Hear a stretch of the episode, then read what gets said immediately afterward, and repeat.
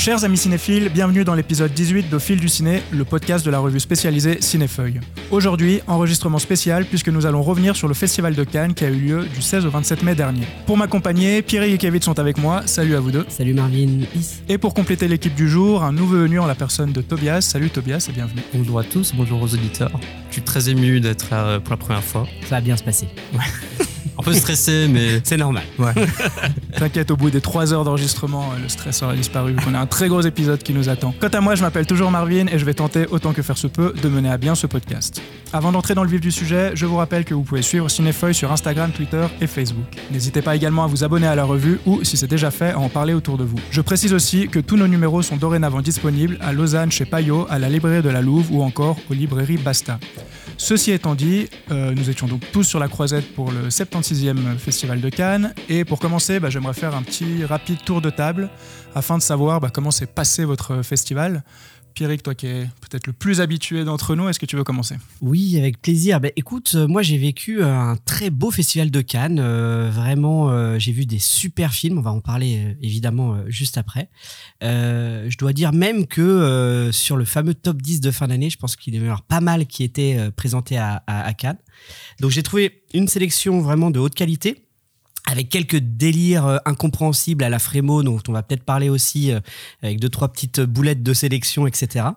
Mais euh, en gros, très très content de, cette, de ce festival. Et finalement, moi qui avais un petit peu peur de Oslund et, et, du palmarès qui allait donner, et ben, fort est de, constater que je suis très content de ce qu'il est sorti et très content de son palmarès. Je le trouve très cohérent et qui très judicieux aussi de. Donc euh, voilà, vraiment très heureux de ce, de ce festival de Cannes qui a été euh, pour moi en tout point une, une réussite. Euh, Kevin ou Tobias, je sais pas qui veut enchaîner le rythme soutenu du festival Vous êtes remis de ce honneur aux anciens, j'ai envie de dire. Ouais, alors euh, pour mon expérience du festival, de manière générale, j'ai passé un excellent festival également, malgré la pluie euh, qui, était, qui était de la partie pendant les quelques, quelques premiers jours. Cela dit, euh, euh, je nuancerai un petit peu le propos de Pierrick parce que moi, si je m'en tiens aux seuls critères du cinéma, donc euh, aux seuls critères des films que j'ai vus, je dois dire que j'ai l'impression d'avoir été confronté à une édition très moyenne en termes de cinéma. Alors, ça se reflète pas forcément au niveau de la compétition, quoique, mais c'est vrai que de manière générale, j'ai plutôt une impression mitigée, voire dubitative par rapport aux films que, que j'ai vus, à l'ensemble des films que, que j'ai vus.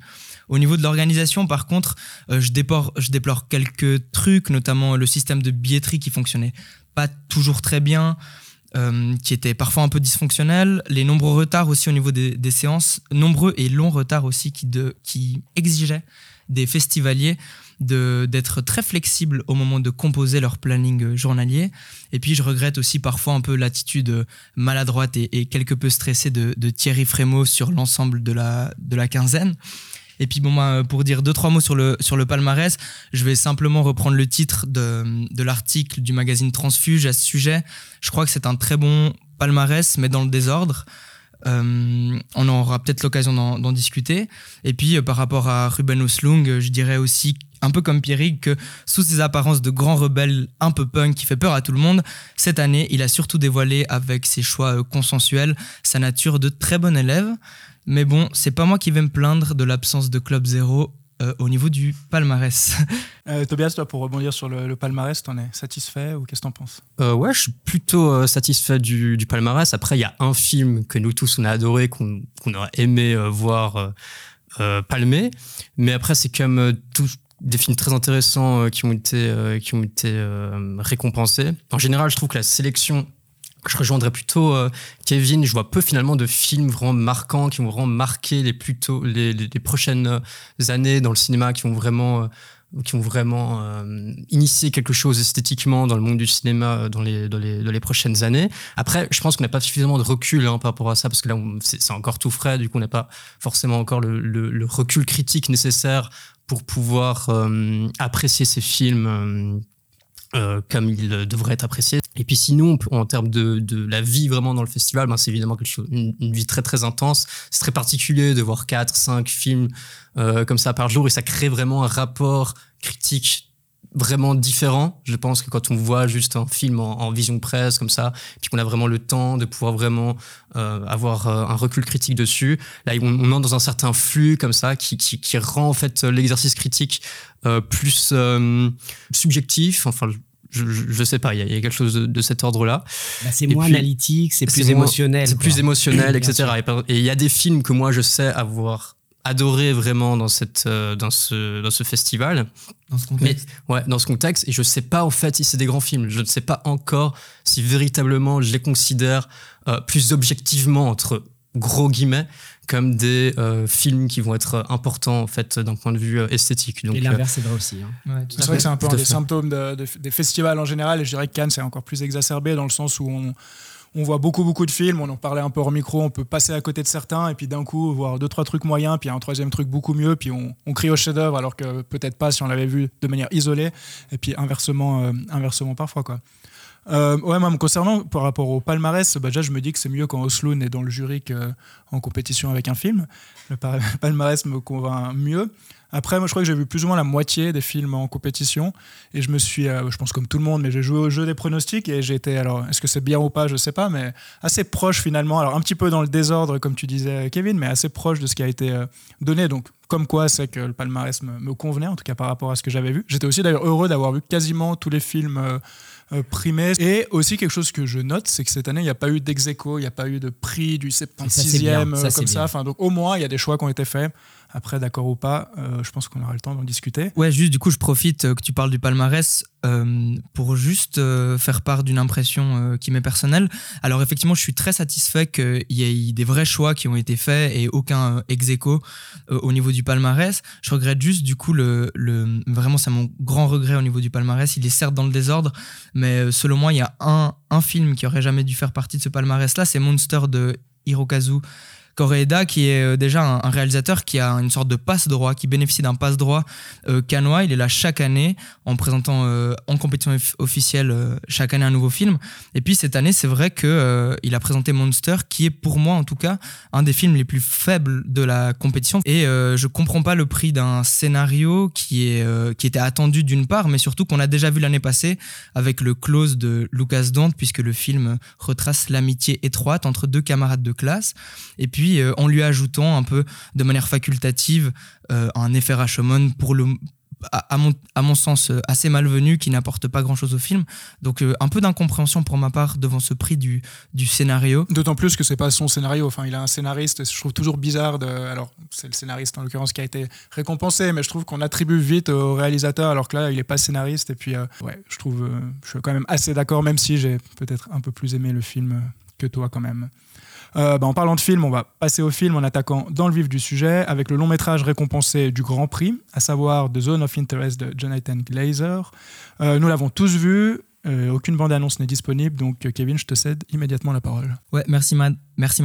Tu peux m'appeler Madeleine, ça me va. Madeleine, merci Madeleine. merci Madeleine du Barry.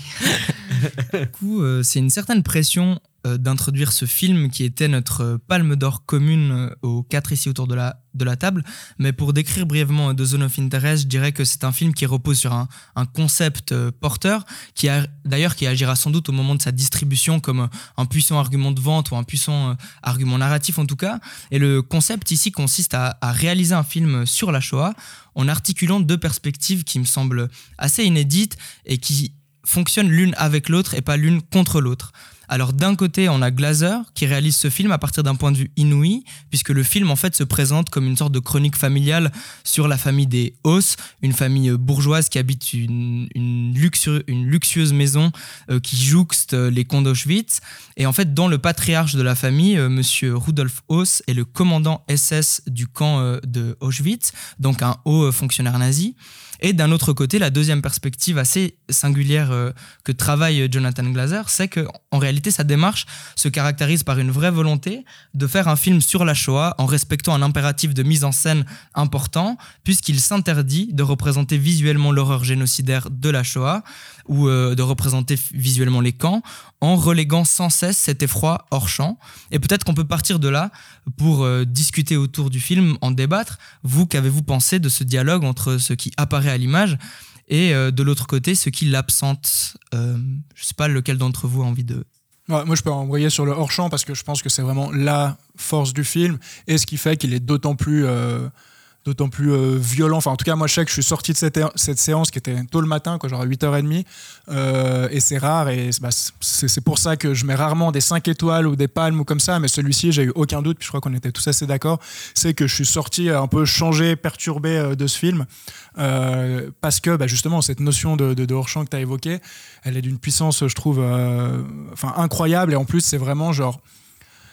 Tout est dans une espèce de, symbolisme. Enfin voilà, on aperçoit des choses au fond. On va parler, je pense aussi du, travail sonore euh, qui, d'autant plus dans des, dans des salles euh, comme, comme il y en a à Cannes, et enfin voilà, dans des très bonnes conditions pour voir le film. Enfin moi, ça m'a vraiment pris au trip, mais vraiment dès la première note de, c'est même pas de musique, mais de son du film jusqu'à jusqu'à cette fin.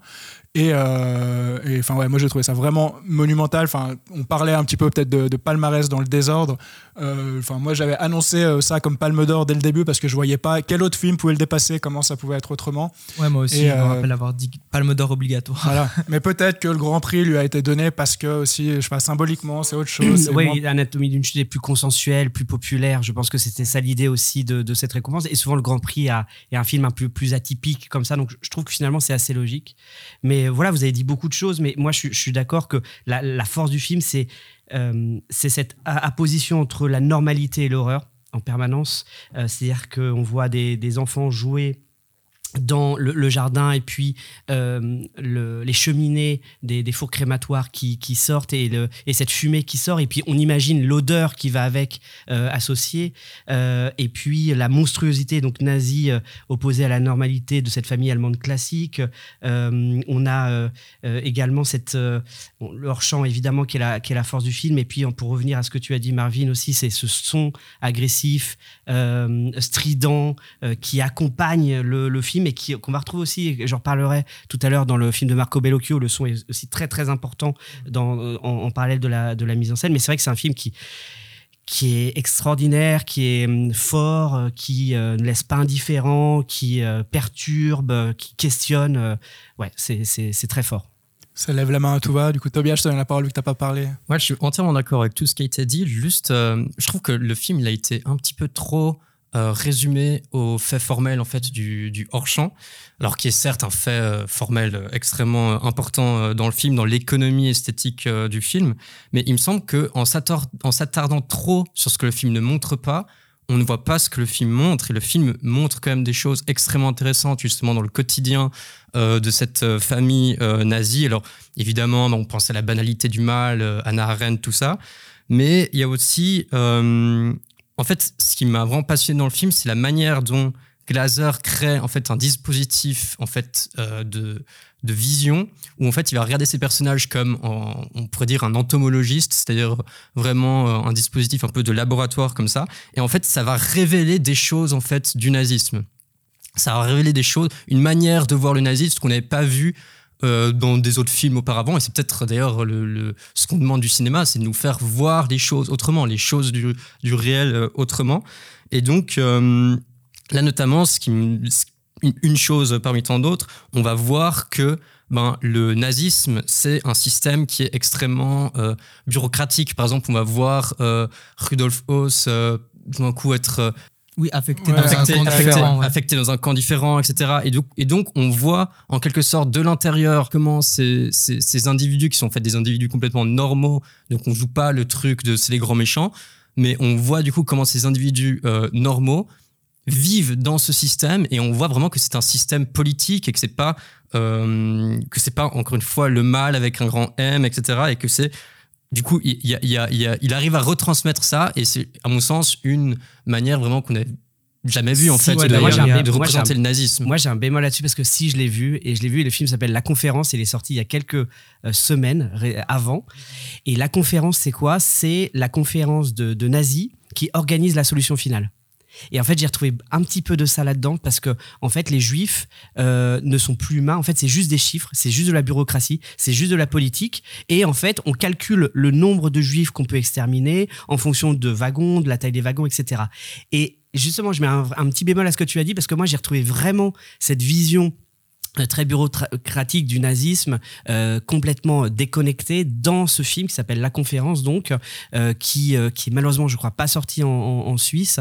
Mais il y a cette idée-là que j'ai beaucoup retrouvée dans le film. Et justement, pour aller un petit peu à, ton encontre, le, point faible du film, je trouve, c'est justement quand on on sort de on sort du, cadre si j'ose dire de cette maison de cette apposition en Suisse et qu'on part dans des questionnement un peu bureaucratique, etc. Je trouve qu'on perd un peu la force du, film à ce moment-là. Mais les deux ne s'opposent pas. Je me rappelle notamment d'une scène qui est très marquante. On est dans la maison et euh, il y a une discussion, alors notamment avec Rudolf, euh, Rudolf euh, Haus et puis certains de ses fonctionnaires, sur l'élaboration des camps, sur la technique, la technologie qui constitue les, les fours crématoires.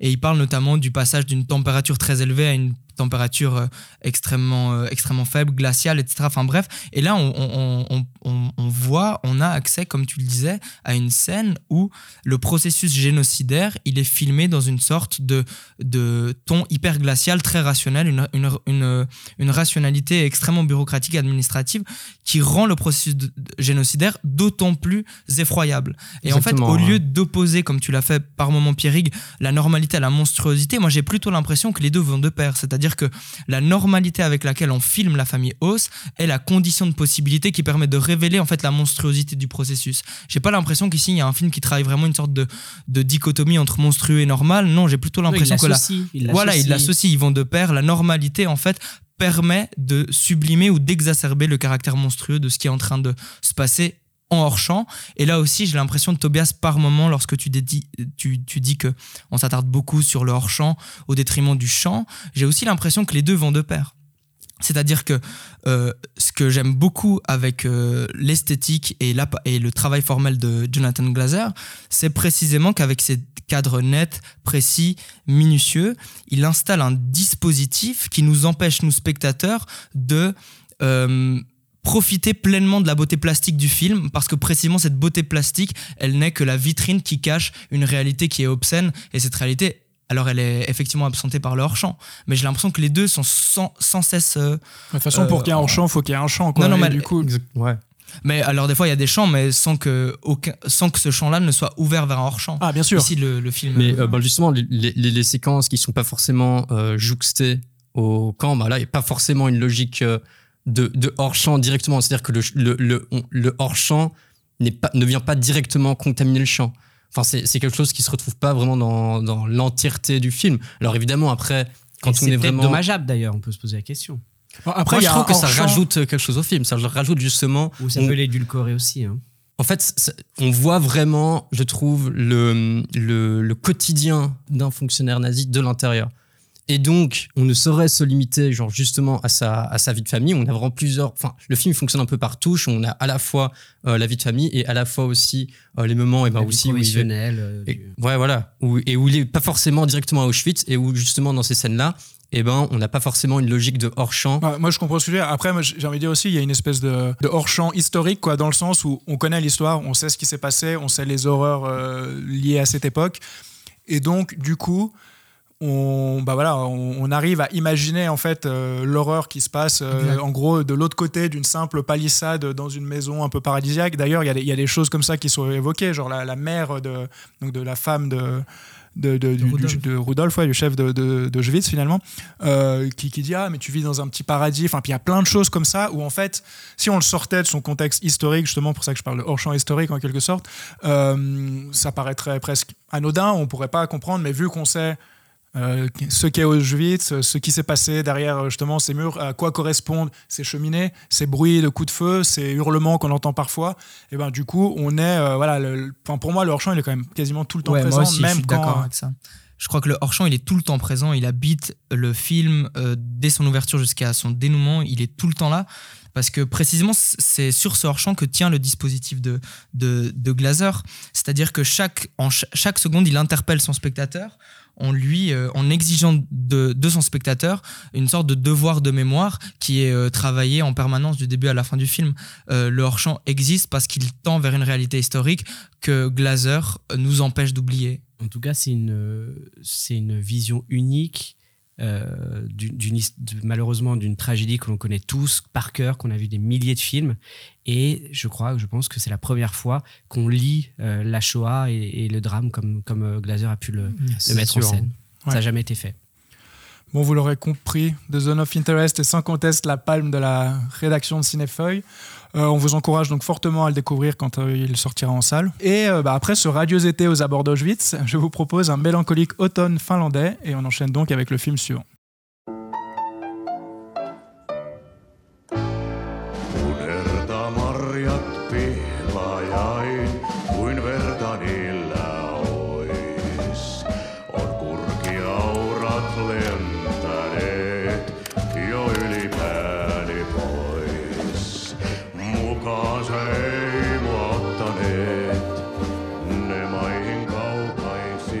Les Feuilles Mortes est le nouveau film d'Aki Kaurismäki qui a été récompensé par le prix du jury. Euh, seul Kevin ne l'a pas vu et je vais me permettre de commencer à en parler parce que bah, donc on vient d'évoquer The Zone of Interest qui était clairement euh, pour moi une immense claque, comme je pense que tout le monde l'a compris. Mais euh, ben Les Feuilles Mortes, pour moi, ça a été vraiment mon coup de cœur du, festival. Pour ce qui est du pitch, pour commencer par ça, bah, c'est assez simple. En fait, on va suivre deux âmes errantes dans les rues euh, d'Helsinki, puisque ça se passe en Finlande. Euh, donc ces deux personnages s'appellent Ansa et Olapa. Et en fait, leurs parcours vont être amenés bah, évidemment à se croiser. Et puis, euh, à partir d'une rencontre fortuite, il y aura en fait, un début de relation que j'ai trouvé particulièrement touchante. Je pense que ça sert à rien de dire beaucoup plus sur le film ou sur le pitch parce qu'après, voilà, chaque chose se laisse un peu porter et puis chaque événement en entraîne un autre. Et moi, c'est justement cette facette-là qui m'a beaucoup convaincu dans, le, dans le film. C'est que bah, derrière déjà un aspect esthétique que j'ai trouvé euh, très très beau et puis euh, qui m'a clairement convaincu et plu, euh, il y a une espèce d'humour en fait euh, pince sans rire qui, se cache. Et puis c'est vraiment sur ce point-là que je vais m'attarder parce qu'il y a plein de choses qui m'ont plu. Mais en fait quand j'ai vu le film dans la salle il y avait bah, évidemment beaucoup de monde qui, riait en fait parce qu'il y a vraiment cet humour qui est assez typique d'ailleurs de, de Kaurismäki j'ai pas vu tous ses films mais quelques-uns quand même. Et en fait je trouve que avec son humour, il arrive vraiment à toucher des choses un peu du, quotidien, mais qui font rire, mais un peu justement ce côté pince sans rire qui, euh, finalement, en fait, on rigole, et puis les minutes qui suivent, on se dit, ah, mais en fait, il y a quand même un côté un peu tragique, mais toujours euh, avec une facette euh, emplie, euh, d'espoir. Et je trouve que en seulement 1h20, ce qui est quelque chose à, remarquer, parce qu'on a eu beaucoup de films trop longs, d'ailleurs, souvent au fil des podcasts, on parle, enfin trop long, très long en tout cas, je trouve que c'est vraiment appréciable, et, que Coris Maki, en ce ce temps assez court avec ces deux personnages hyper touchants arrive à toucher, ou en tout cas à me toucher de manière euh, très juste et, de manière très subtile. Euh, je pense qu'on va ouvrir un petit peu la discussion. Tobias, toi, je que tu avais plus de réticence. Oui, oui, j'ai plus de réticence. Alors pour moi, c'est quand même, quand même un film, euh, je tiens à le dire, réussi. Euh, mais c'est un film qui est réussi dans quelque chose en fait que dans un registre qui va qui va pas forcément euh, me plaire. En fait, pour moi, c'est un film qui euh, va beaucoup qui, qui va- faire beaucoup de d'effets en fait et de signes de ce que j'appelle une esthétique cool. Donc, euh, et pour moi, c'est un film que je, que je qualifierais de, chic et donc d'un petit peu euh, poseur. Donc, on, le voit avec euh, la lumière, les couleurs, un peu, un peu tamisé aussi, le, le, le, côté un peu clipesque qui à un certain moment où on a une musique euh, qui, qui, qui arrive. Et en ce sens, c'est un film d'ailleurs qui est très jarmouchien. Et d'ailleurs, il le revendique clairement. Et puis moi, ça, ça me sort. Enfin, moi, je suis pas un énorme fan euh, de, de Jarmouche parce que j'ai toujours, j'ai toujours ressenti ce côté un peu euh, chic qui peut me faire sortir de ces films. Et je voudrais questionner particulièrement la manière dont Kaurismäki mobilise le cinéma dans ce film. C'est-à-dire qu'on l'a dit, enfin ça a été dit euh, dans, ça a été pas mal dit dans la réception. Genre, il utilise beaucoup de, de, de- références, il mobilise beaucoup de références dans, dans- dans son film, donc Bresson, Jarmouche, Visconti. Et en fait, il y a une manière de convoquer de manière complètement indi- une, indifférenciation dans la manière dont il utilise euh, les, les- ces, cinéastes, qui sont pourtant des cinéastes euh, vraiment très différents. On ne peut pas dire que Visconti et Bresson, ça n'a pas grand-chose à voir. Et moi, j'y vois pas euh, grand-chose d'autre finalement que des- une forme de coude, des, des formes de coup de coude au spectateur, en fait, qui s'inscrit dans cette euh, dans cette esthétique un peu chic que j'ai décrit que j'ai décrit avant. Et donc moi, c'est quelque chose qui me sort tout de suite du film. Et je trouve que le film, finalement, c'est un peu un, cocon. C'est-à-dire qu'on est un peu sur un coussin d'air, comme ça, on est un petit peu... euh, on est un peu hors sol. Et finalement, je trouve que le film, je le trouve très, finalement, euh, superficiel. Et je trouve qu'il il- ramasse peu de choses en fait, Euh, d'un point de vue thématique, d'un point de vue de ce qu'il raconte. Je trouve que finalement, il approfondit pas vraiment, euh, pas vraiment ces sujets. On reste comme ça dans un truc euh, très, très cotonneux. Alors après, évidemment, je trouve que c'est pas désagréable et je trouve qu'il y a un certain plaisir d'ailleurs le- le- dans ce film. Encore une fois, je trouve le film complètement réussi, mais je le trouve de ce fait-là limité euh, esthétiquement. Et moi, je, je sais que Pierre, tu c'est- fais, des- tu fais une tête. Non, mais c'est euh, intéressant la manière dont tu décris des films réussis. C'est marrant. J'ai Je hâte de- ce que on, euh, peut- ne pas aimer, on peut ne pas Non, aimer non. des films réussis. Et Non, puis alors, il a vrai. décrit le créneau dans lequel le film s'inscrivait, qu'il ne, qu'il ne lui plaisait pas. Pardon, Non, non, mais en tout cas, moi, je suis absolument pas d'accord avec ça. Euh, quand on parle d'esthétique cool, euh, de chic, pas du tout. Moi, je trouve l'esthétique de Coris Maki justement ringard, en fait.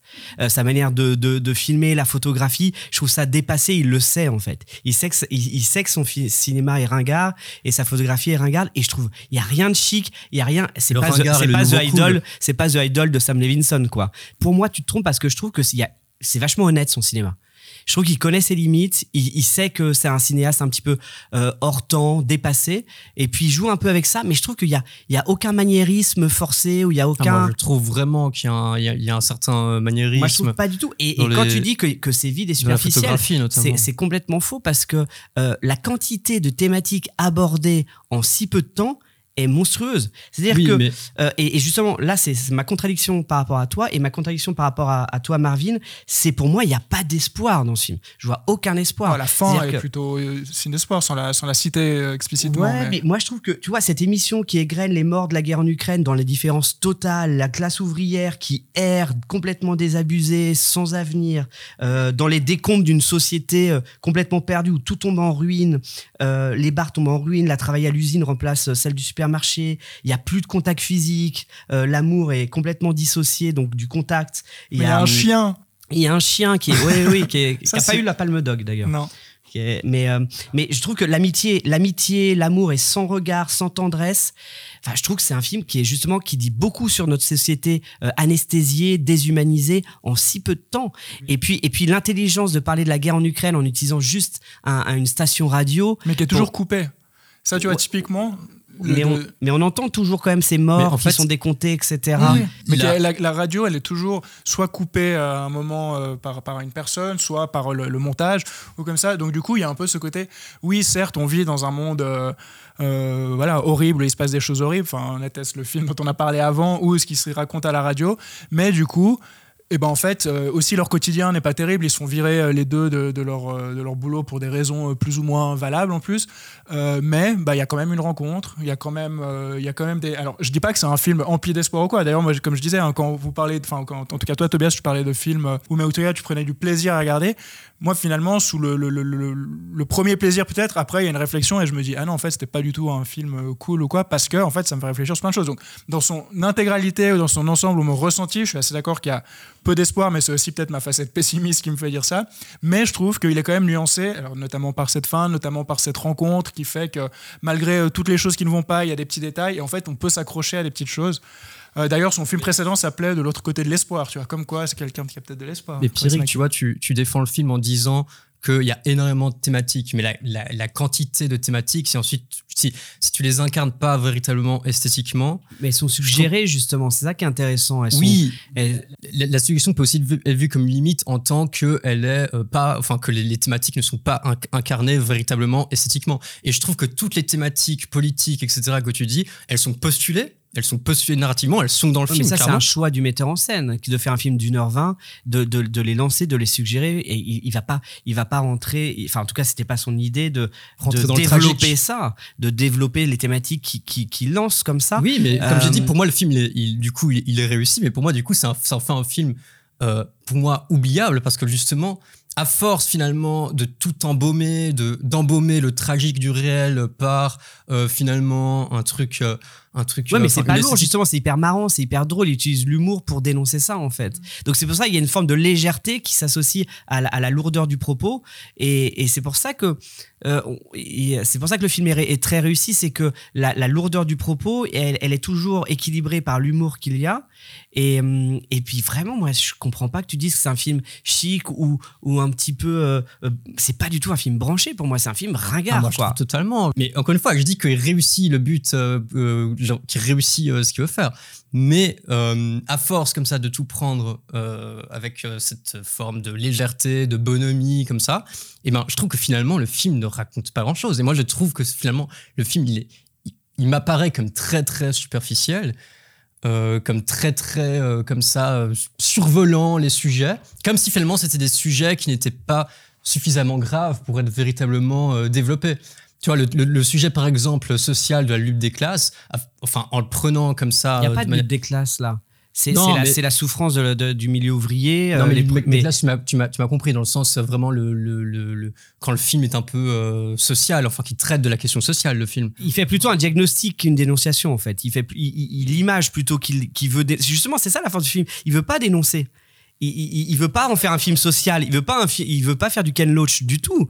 C'est ça la force du film. C'est qu'il il veut, il, il veut, il veut, il veut juste montrer par ce fait. couple la déchéance de, de, de, de, de- la classe ouvrière actuelle. Et c'est ça la force, c'est que c'est pas, c'est pas tire-larme, c'est pas, Je pense c'est pas l'armement, c'est pas sociétal et lourdingue. En fait, je pense que ce film il pose une question, c'est ce qu'on attend en fait euh, du cinéma, et aussi il pose une question, je pense, par rapport à l'exercice critique, c'est-à-dire que pour toi, j'ai l'impression, hein, euh, si je traduis bien tes propos, qu'un film qui euh, réussit ce qu'il veut faire, ça va forcément être un bon film parce qu'il réussit ce qu'il veut faire. Mais Non, en mais tout cas, au-delà de réussir ça- ce qu'il veut faire. Enfin, moi, c'est un des rares films de, de ce festival où euh, Moi, c'est je- pas je- forcément le cas, tu vois. J'en suis sorti et, enfin ému, mais dans le sens un peu un peu triste, un peu. Enfin autant le Glazer m'a chamboulé, m'a perturbé comme je l'ai dit, mais là euh, j'en suis sorti ému avec euh, voilà, euh, j'aurais pu avoir, euh, enfin peut-être même que je l'ai eu d'ailleurs une petite larme à l'œil comme ça. Donc au-delà de dire, enfin en tout cas me concernant, que le film est réussi de manière factuelle, enfin moi il est venu toucher une, une corde, quelque chose qui m'a qui m'a beaucoup parlé. Donc ça signe complètement l'honnêteté, en tout cas de Coris Maki. C'est ça que moi,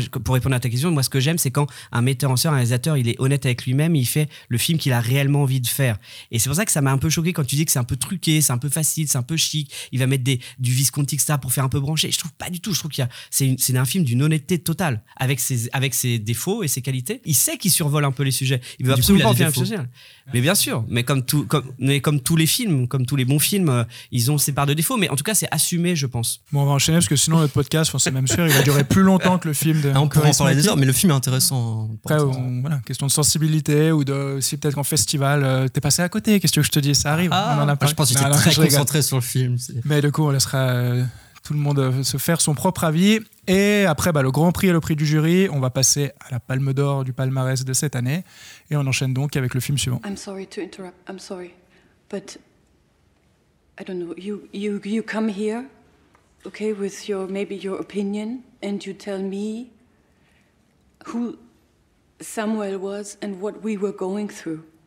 But what you say is just uh, it is just a little part of the whole situation. Anatomie d'une chute, réalisé par Justine Triet, est le lauréat de la Palme d'Or de cette édition du festival. On a tous vu le film et Pierrick, à toi l'honneur. Alors, cette palme, elle est méritée ou non, d'après toi? Oui, pour moi, elle est méritée. Donc, on va, avant de, parler plus en, détail du film, on va revenir un petit peu sur, sur cette histoire. Alors, tout est dans le titre, Anatomie d'une chute.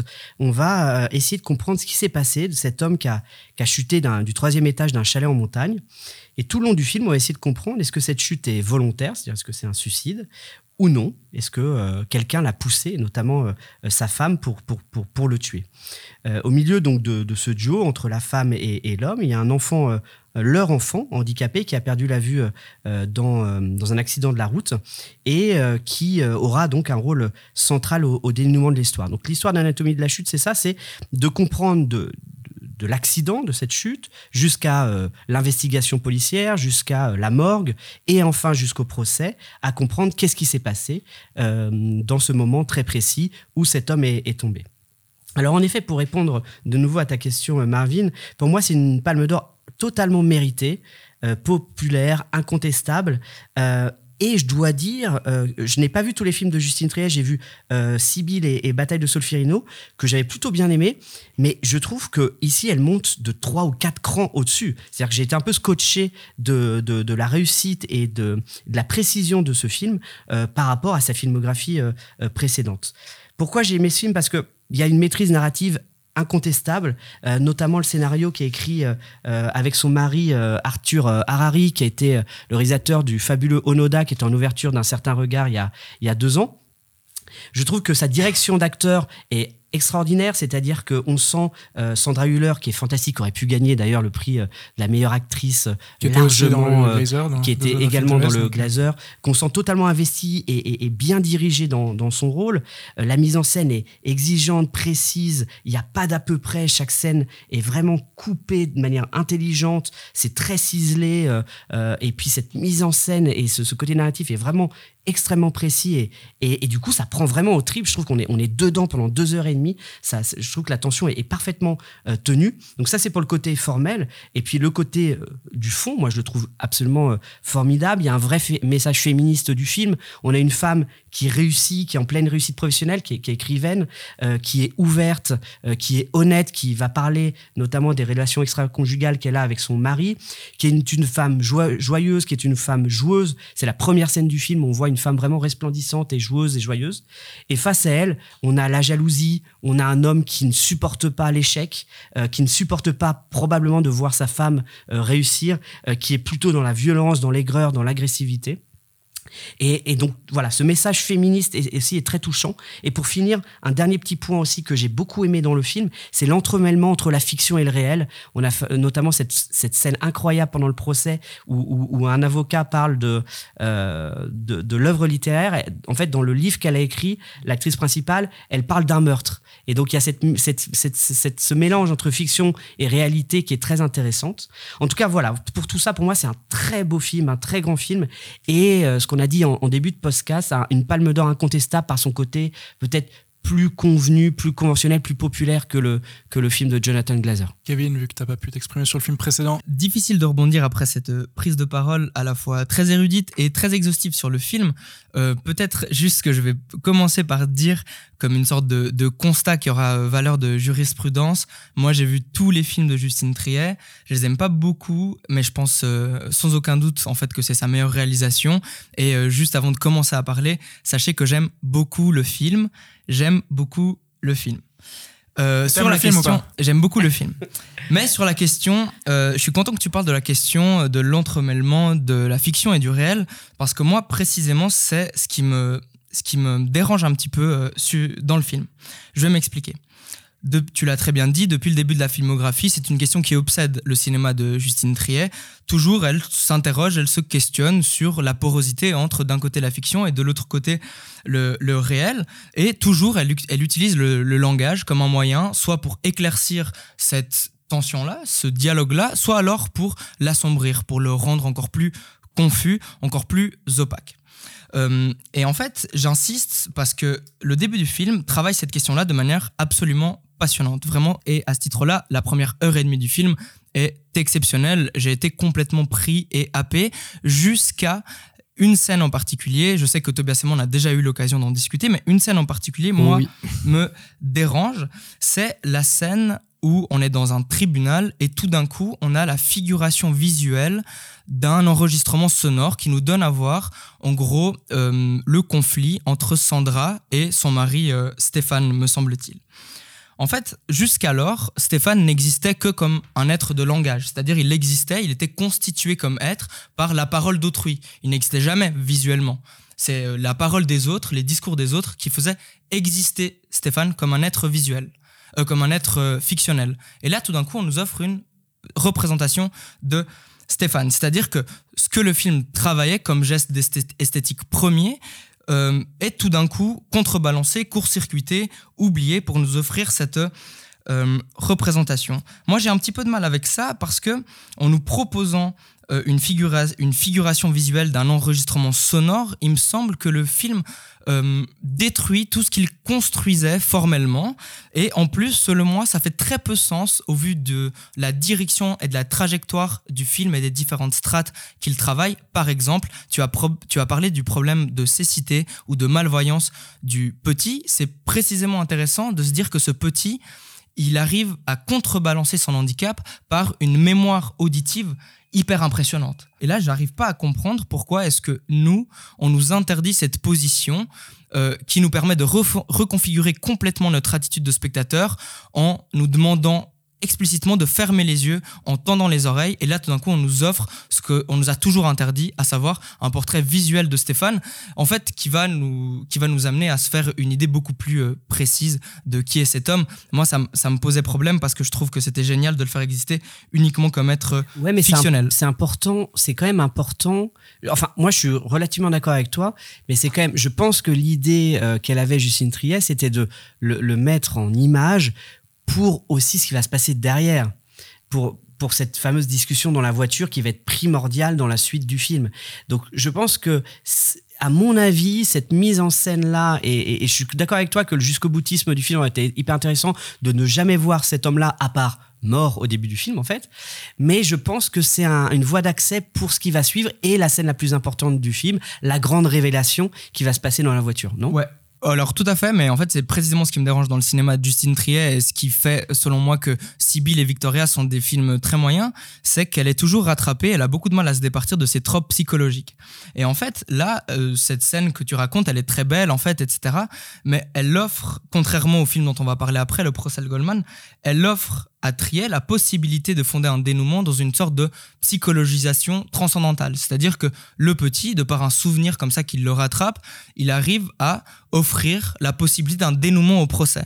Alors que le procès Goldman, on en parlera après, c'est un film qui se tient à son dispositif de base, c'est-à-dire que la vérité, si tant est qu'elle est accessible, elle n'est uniquement accessible que par le langage. C'est-à-dire que le film de procès met en scène une opposition, une lutte acharnée, mais qui n'est faite que de paroles. Je trouve ça dommage, en fait, qu'ici, cette lutte se, résol- se résolve par euh, la démonstration d'une psychologie Je pense euh, pas que le film de, qu'Anatomie d'une chute soit tant un film de procès, même si le procès a une part Absolument. Prépondérante. c'est moins un film de procès qu'un film sur euh, la généalogie d'un procès. Ou même, pas sur un, couple quoi. Enfin sur un euh, film en fait, procès. pour moi le procès vient disséquer une relation de couple. Et alors autant je comprends complètement ce que tu dis sur cette euh, sur cette scène qui du coup se passe de l'audio à une scène euh, voilà visuelle et qui est représentée en tant que telle. Mais euh, de manière on va dire intrinsèque quoi en tout cas en sortant de ce contexte là je trouve que cette scène moi c'est vraiment une des scènes qui m'a quand même marqué mais justement sortie de son contexte de tout ce qui a été dit avant ou quoi parce que je trouve que tu as évoqué les acteurs enfin en tout cas euh, qui est, incroyable, mais même le mari, je trouve, joue très très bien. Euh, et du coup, moi, je trouve que cette scène d'engueulade avec de la mauvaise foi, avec plein de choses, elle touche quand même très très juste. Et c'est pour ça que je pense que c'est moins un film de procès que un procès en tout cas qui dissèque le couple et qui vient euh, montrer bah, tout ce dont vous avez parlé en fait, la jalousie, le- le- Le l'envie, procès, c'est un parce que peu le laboratoire finalement pour euh, Et puis le cinéma, c'est de l'émotion aussi. Mais j'ai pas l'impression donc, euh, que donc ça- je crois que de, de montrer Mais cette en fait- scène-là, de montrer la scène suivante, c'est aussi créer de l'émoi un petit peu. Et c'est quand même le but du cinéma. On n'est pas dans de- quelque chose de très formel, très didactique, etc. Et, et- et heureusement que Justine Triet peut nous donner un peu d'émotion par ces images-là. Parce que toi, tu penses que reléguer cette séquence-là uniquement dans le hors-champ et la faire exister uniquement par euh, le niveau sonore, c'est lui empêcher toute forme d'empathie. Moi, je crois pas du tout. J'ai l'impression que que. oui. euh, et, et si on pense que c'est le cas, moi, je regrette du coup et je, et je reproche au film le fait de tomber dans une forme de, de facilité, c'est-à-dire de faire exister une fois de plus ce- mari sous une forme visuelle. Mais créer l'émotion, que- c'est pas de la facilité, c'est ce qu'il y a de plus difficile. Et je pense qu'on aurait pu euh, critiquer le film de sa froideur, de sa distance, si elle n'avait pas mis en image ça. Moi, je suis relativement d'accord avec euh, ce que tu dis. C'est-à-dire qu'effectivement, on aurait pu glasériser en quelque sorte le, le- le visuel et puis le mettre, le mettre euh, hors champ donc euh, dans cette scène. Mais en fait, je trouve que ton argument, euh, Kevin, il a une limite parce que euh, en fait, tu pars du principe. euh, alors, c'est un peu. c'est un peu implicite dans ce que tu dis, j'ai l'impression, mais tu pars du principe que le film veut vraiment faire le portrait euh, par la parole euh, du euh, mari. Alors pour moi, c'est pas du tout ce qu'il veut faire. Pour moi, ce qu'il veut faire, c'est vraiment ben, ausculter la relation de couple dans les différentes dynamiques, dans les, diffé- dans les dynamiques de pouvoir, notamment de concurrence. Ils sont les deux. Ils sont, ils sont les deux Écrivains. écrivains, etc. Et du coup, la question à se poser par rapport à cette scène, c'est qu'est-ce que le visuel permet de gagner? Et il y a un gain du visuel comme ça- quand même, parce que tu sembles dire dans ton elle, argument. coupe, elle coupe au moment de la, de la- de- Oui. Quand Mais- il se frappe. C'est ça qui est intéressant. oui, Tu ça dire qui est intéressant, c'est qu'elle coupe au bon moment. hein. Oui, mais tu, exactement. Mais tu sembles dire qu'il y a une, que le visuel ferait redondance par rapport à l'enregistrement. Or, moi, je trouve qu'il y a un vrai gain par rapport au visuel. Pourquoi? Parce que le visuel, qu'est-ce qu'il permet de voir? Le fait d'incarner vraiment cette scène, il permet de voir les postures des personnages, comment ils se tiennent, etc. comment euh, les, les- les tensions Le qu'il y a dans la visage. C'est exactement, fiscalité. c'est exactement ce que tu dis. Et cette dans- scène permet de le faire incarner un mari qui n'existait Oui, jusqu'alors que comme un être fictionnel. oui, oui. Et d'ailleurs, euh, Sandra Hüller, elle existe du début à la fin du film. Elle n'a pas besoin de cette séquence-là pour être pleinement incarnée. Si on part du principe, et d'ailleurs, Pierrick a commencé par là, en disant que c'est un film féministe qui dresse le portrait d'une femme fragmentée, qui est en opposition et en combat permanent avec un, famille, qui- un, un mari qui est jaloux, on n'a pas besoin de cette scène-là pour la faire exister davantage. Bah, Non, si, bien sûr, qu'on comprend, mais- on comprend, on comprend leur relation un peu plus avec cette scène, je trouve. du point de vue de tout ce qui est dit par rapport justement à la, à la concurrence entre les deux, au, au, au, au, au nœud qui se joue entre les deux, au, au heurt qui se joue entre les deux, etc. Et à la violence le qui naît film, de cette rencontre. Le, le- le visuel rajoute quelque chose. Le visuel ne fait pas absolument pas redondance par rapport à ce qui est dit. Et je veux dire aussi que on voit à certains moments le mari dans des images mentales. Avant, avant cette scène, on voit, on, on voit On le voit sur des photographies au tout début du film. on voit, oui, mais à un moment, on le voit tomber. À un moment, il y a, il y a une image mentale qui Non, mais on le voit représente. pas, on le fait- reconnaît pas. On le voit pas, on voit jamais son visage. Jusqu'alors, tu peux pas dire quel est l'acteur, hormis à part les, les, les inserts photographiques du début du film, tu peux pas dire qui est l'acteur qui joue le qui joue le mari. Ce que, je, ce que je veux dire, c'est que le film, il se place pas, il, il se met pas comme le procès Goldman. C'est pour ça que pour moi, la comparaison a euh, des limites. C'est-à-dire qu'il ne se passe pas vraiment dans le, dans le procès et il ne- il n'essaye pas, en fait, de, d'attribuer au spectateur la place qu'il pourrait avoir dans un procès où, effectivement, là, il devrait se, il devrait euh, s'imaginer ce qui, est, ce qui est arrivé parce qu'il n'aurait que de la parole. En fait, le film aussi, plusieurs fois, eh ben, il nous offre, ben, comme j'ai dit, une image mentale. Enfin, il est, il est pas du tout dans une espèce de euh, ligne, euh, de, de ligne esthétique qui suit euh, vraiment Et de qui est, manière. que ver- qui est que verbal. quoi. Exactement. Il n'est, il n'est pas, c'est pas un film qui, se- qui, qui, qui, qui fait de la parole véritablement son, euh, son mantra, quoi. On sait bien, on a parlé euh, d'une d'une scène de 5 minutes euh, de, sur un film qui dure 2h30. On, part- on passe aux pas mal. 2h25 restantes ou- Non, si ça vous va, on va enchaîner puisqu'il nous reste encore beaucoup de films à traiter. Et cette fois-ci, on va quitter la compétition et on va enchaîner donc avec le film suivant. The Osage took their name from Missouri and Osage rivers.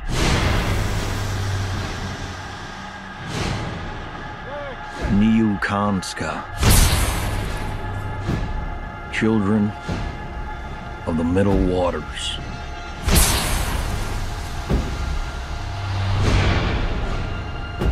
Move, said the great white father. There are many, so many hungry wolves. Killers of the Flower Moon est le très attendu nouveau film de Martin Scorsese. Présenté hors compétition, je suis le seul à ne pas l'avoir vu et c'est Tobias qui commence. Alors Tobias, dis-nous de quoi ça parle? Et ce que tu en as pensé? Oui, alors c'était sans doute hein, le film événement de ce Cannes euh, 2023, donc le nouveau film de Martin Scorsese, qui revient à Cannes 50 ans après euh, Taxi Driver, euh, qui avait d'ailleurs remporté euh, la Palme d'Or. Donc euh, Killers of the Flower Moon, qui narre euh, l'histoire vraie de plusieurs euh, meurtres de membres de la tribu amérindienne des Osage, sur lesquels d'ailleurs le FBI, qui est alors à ses débuts, a enquêté. Donc ça se passe dans les années euh, 1920. Et l'enjeu de cette série de meurtres qui se déroule en Oklahoma, c'est notamment le pétrole qui se trouve sur cette terre. Donc c'est un, ép- un épisode extrêmement sombre euh, de l'histoire euh, américaine que, raconte ici euh, Scorsese, très chargé, on peut le dire, politiquement et historiquement. Et c'est d'ailleurs peut-être un de ses films les plus politiques. Alors moi, bon, je dois dire, je dois confesser que j'ai été complètement conquis par le film. Et c'est même, je pense, mon coup de cœur de ce Cannes euh, 2023. En tout cas, c'est le film que j'ai clairement le plus envie de revoir. Je suis un petit peu un Scorsésien, euh, un, énorme fan. Et ce qui m'a beaucoup ému dans le film, c'est notamment sa, euh, sa dimension, on pourrait dire, euh, méta, qui est assez rare hein, pour un, pour un Scorsese. Et d'ailleurs, c'est pas pour rien que Scorsese reconvoque deux deux acteurs, deux figures mythiques de son cinéma, DiCaprio et euh, De Niro. Et c'est déjà pour moi là le signe d'une cer- d'une certaine autoréflexivité. Cette autoréflexivité, elle va d'ailleurs être rendue euh, explicite hein, euh, dans, le, dans le film. Et euh, pour moi, ce film, c'est un peu en quelque sorte une crise existentielle cinématographique pour Scorsese, une sorte de remise en cause de ce qui a fait son cinéma. Et c'est assez émouvant de voir ce cinéaste de plus de 80 ans, enfin une immense carrière, une véritable icône du cinéma américain, se poser encore des questions en fait et se, poser encore des questions sur sur son cinéma. Moi, il m'a semblé que certes, il y a une reconduction de euh, certains euh, tropes propres à son cinéma, donc le récit euh, en rise and fall, donc euh, ascension, décadence. Pardon. Également plusieurs voix off qui viennent prendre, prendre en charge la narration. Et donc, on a donc ces, caractéristiques vraiment très scorsésiennes qu'on qu'on reconnaît, qu'on retrouve dans le film. Mais il me semble que Scorsese veut aussi produire ce geste que je trouve très beau, en fait, de substituer euh, une, euh, une certaine froideur, une certaine euh, distance et une certaine épure, justement, au caractère jubilatoire, jouissif qu'on pouvait avoir typiquement dans Les Affranchis ou d'autres de, de ces films. C'est-à-dire qu'il me semble que Scorsese va miser plus sur une, justement une certaine distance assez implacable et un certain, on pourrait dire, pessimisme dans, dans, dans sa mise en scène. Et, euh, et cette remise en cause de son cinéma, je la trouve euh, extrêmement intéressante et, euh, et très émouvante. Je trouve ça très beau quand un cinéaste comme ça, je l'ai déjà dit, mais autant iconique peut comme ça produire des gestes de remise en question de tout ce qui a, de tout, tout- toutes les choses qui ont fait sa gloire, on pourrait dire. Du coup, voilà, j'ouvre là-dessus. Je sais pas si vous voulez rebondir sur euh, euh, Allez, rebondissez. Oui, euh, écoute, euh, moi, là où j'ai pris un, un vrai plaisir, c'est pas dans, dans tout ce que tu as dit, dans la remise en question de son cinéma et puis son côté un peu testamentaire comme ça, mais c'est moi, ça- j'ai eu un vrai plaisir anachronique en fait.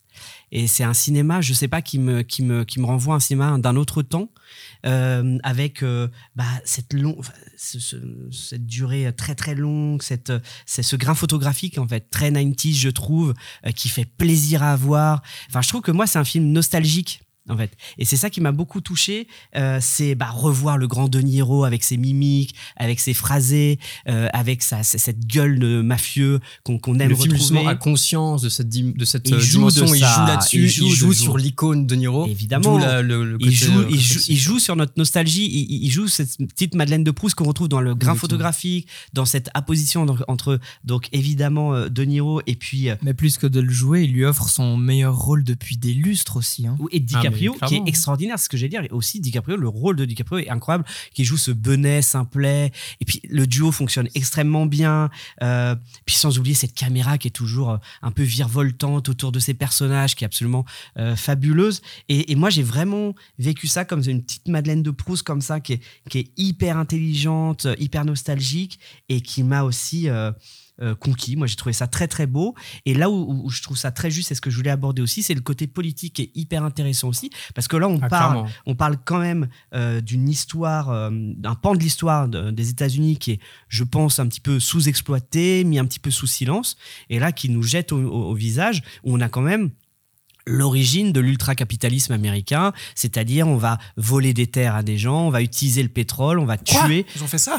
Ouais, ils ont Et fait ouais, ça, mon pote. Et ouais, Et mon ouais. pote. Mais bref, c'est vrai que ça, peut, ça, ça paraît un peu naïf dans la manière de, de le décrire, mais ce qui est, ce qui est, ce qui est fort quand même, c'est qu'il le met sur la table euh, sans concession. Et, et je trouve que cette force, cette férocité politique, accompagnée de ce côté euh, nostalgique et testamentaire, et en fait un film euh, vraiment magnifique. Moi, je vous rejoins euh, complètement. hein. Je pense que la- l'alliance entre, entre les deux, entre d'un côté une réflexion critique, effectivement sur le, le déni historique des crimes commis par la nation américaine, mais qui la constitue en tant que, en tant que nation, et de l'autre côté avec une portée beaucoup plus euh, autoréflexive et testamentaire, je pense que l'alliance des deux en fait vraiment un magnifique film que moi personnellement j'ai adoré. Et d'ailleurs, je te rejoins également quand tu dis que c'est une sorte de variation sur le motif ou la mécanique narrative souvent exploitée par Scorsese du Rise and Fall, mais en même temps, c'est vrai qu'on en a peut-être son côté le plus négatif ou le plus pessimiste, puisque Absolument. on n'a pas de rise, on n'a que un fall, on a une descente, une longue descente euh, douloureuse pendant plus de trois heures,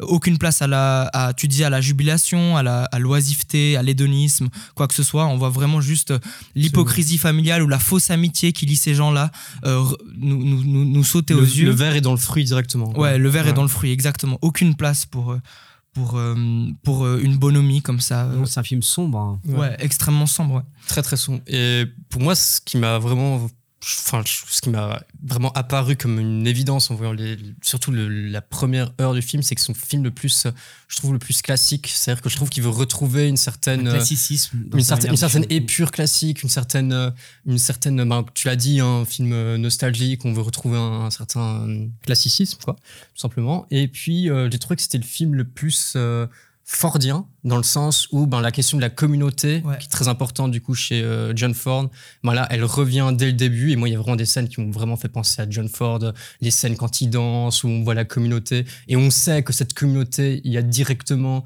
enfin, la communauté entre les Indiens et euh, les blancs, ben, il y a directement un problème, que le verre est directement dans le fruit. Et ça, c'est vraiment, euh, c'est vraiment euh, très très fordien. On pourrait le dire aussi euh, chiminien, enfin dans cette euh, dans cette tradition sur euh, par rapport euh, vraiment qui questionne les fondements euh, de de l'Amérique.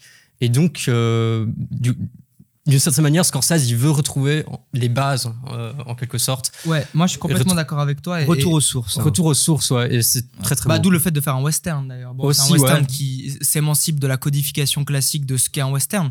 Mais effectivement, je pense que cette volonté-là, elle, elle vient aussi d'une volonté de renouer avec euh, les sources et les origines du cinéma américain aussi, dont euh, le western a été un, un- un genre phare.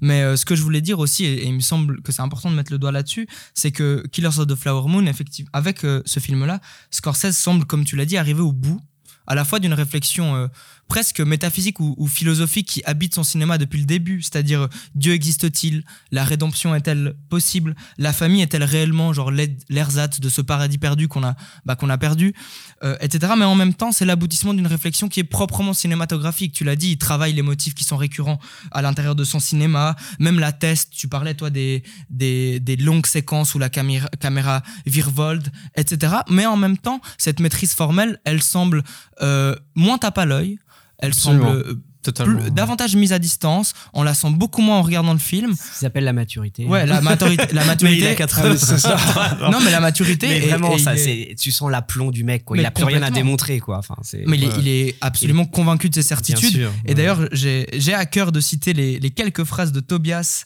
dans l'article de Cinéfeuille. Ah, où il dit- hâte.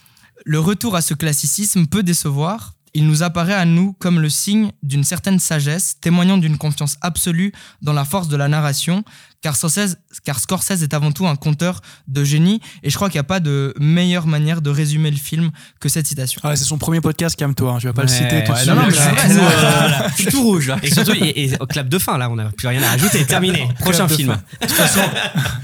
Bah, c'est pour la citation de Tobias. Bravo. De toute façon, on va pas réussir à vous mettre d'accord. Ah non, c'est pas là qu'il faut dire Ouais, ça. là, là, on est assez d'accord, je crois. ouais.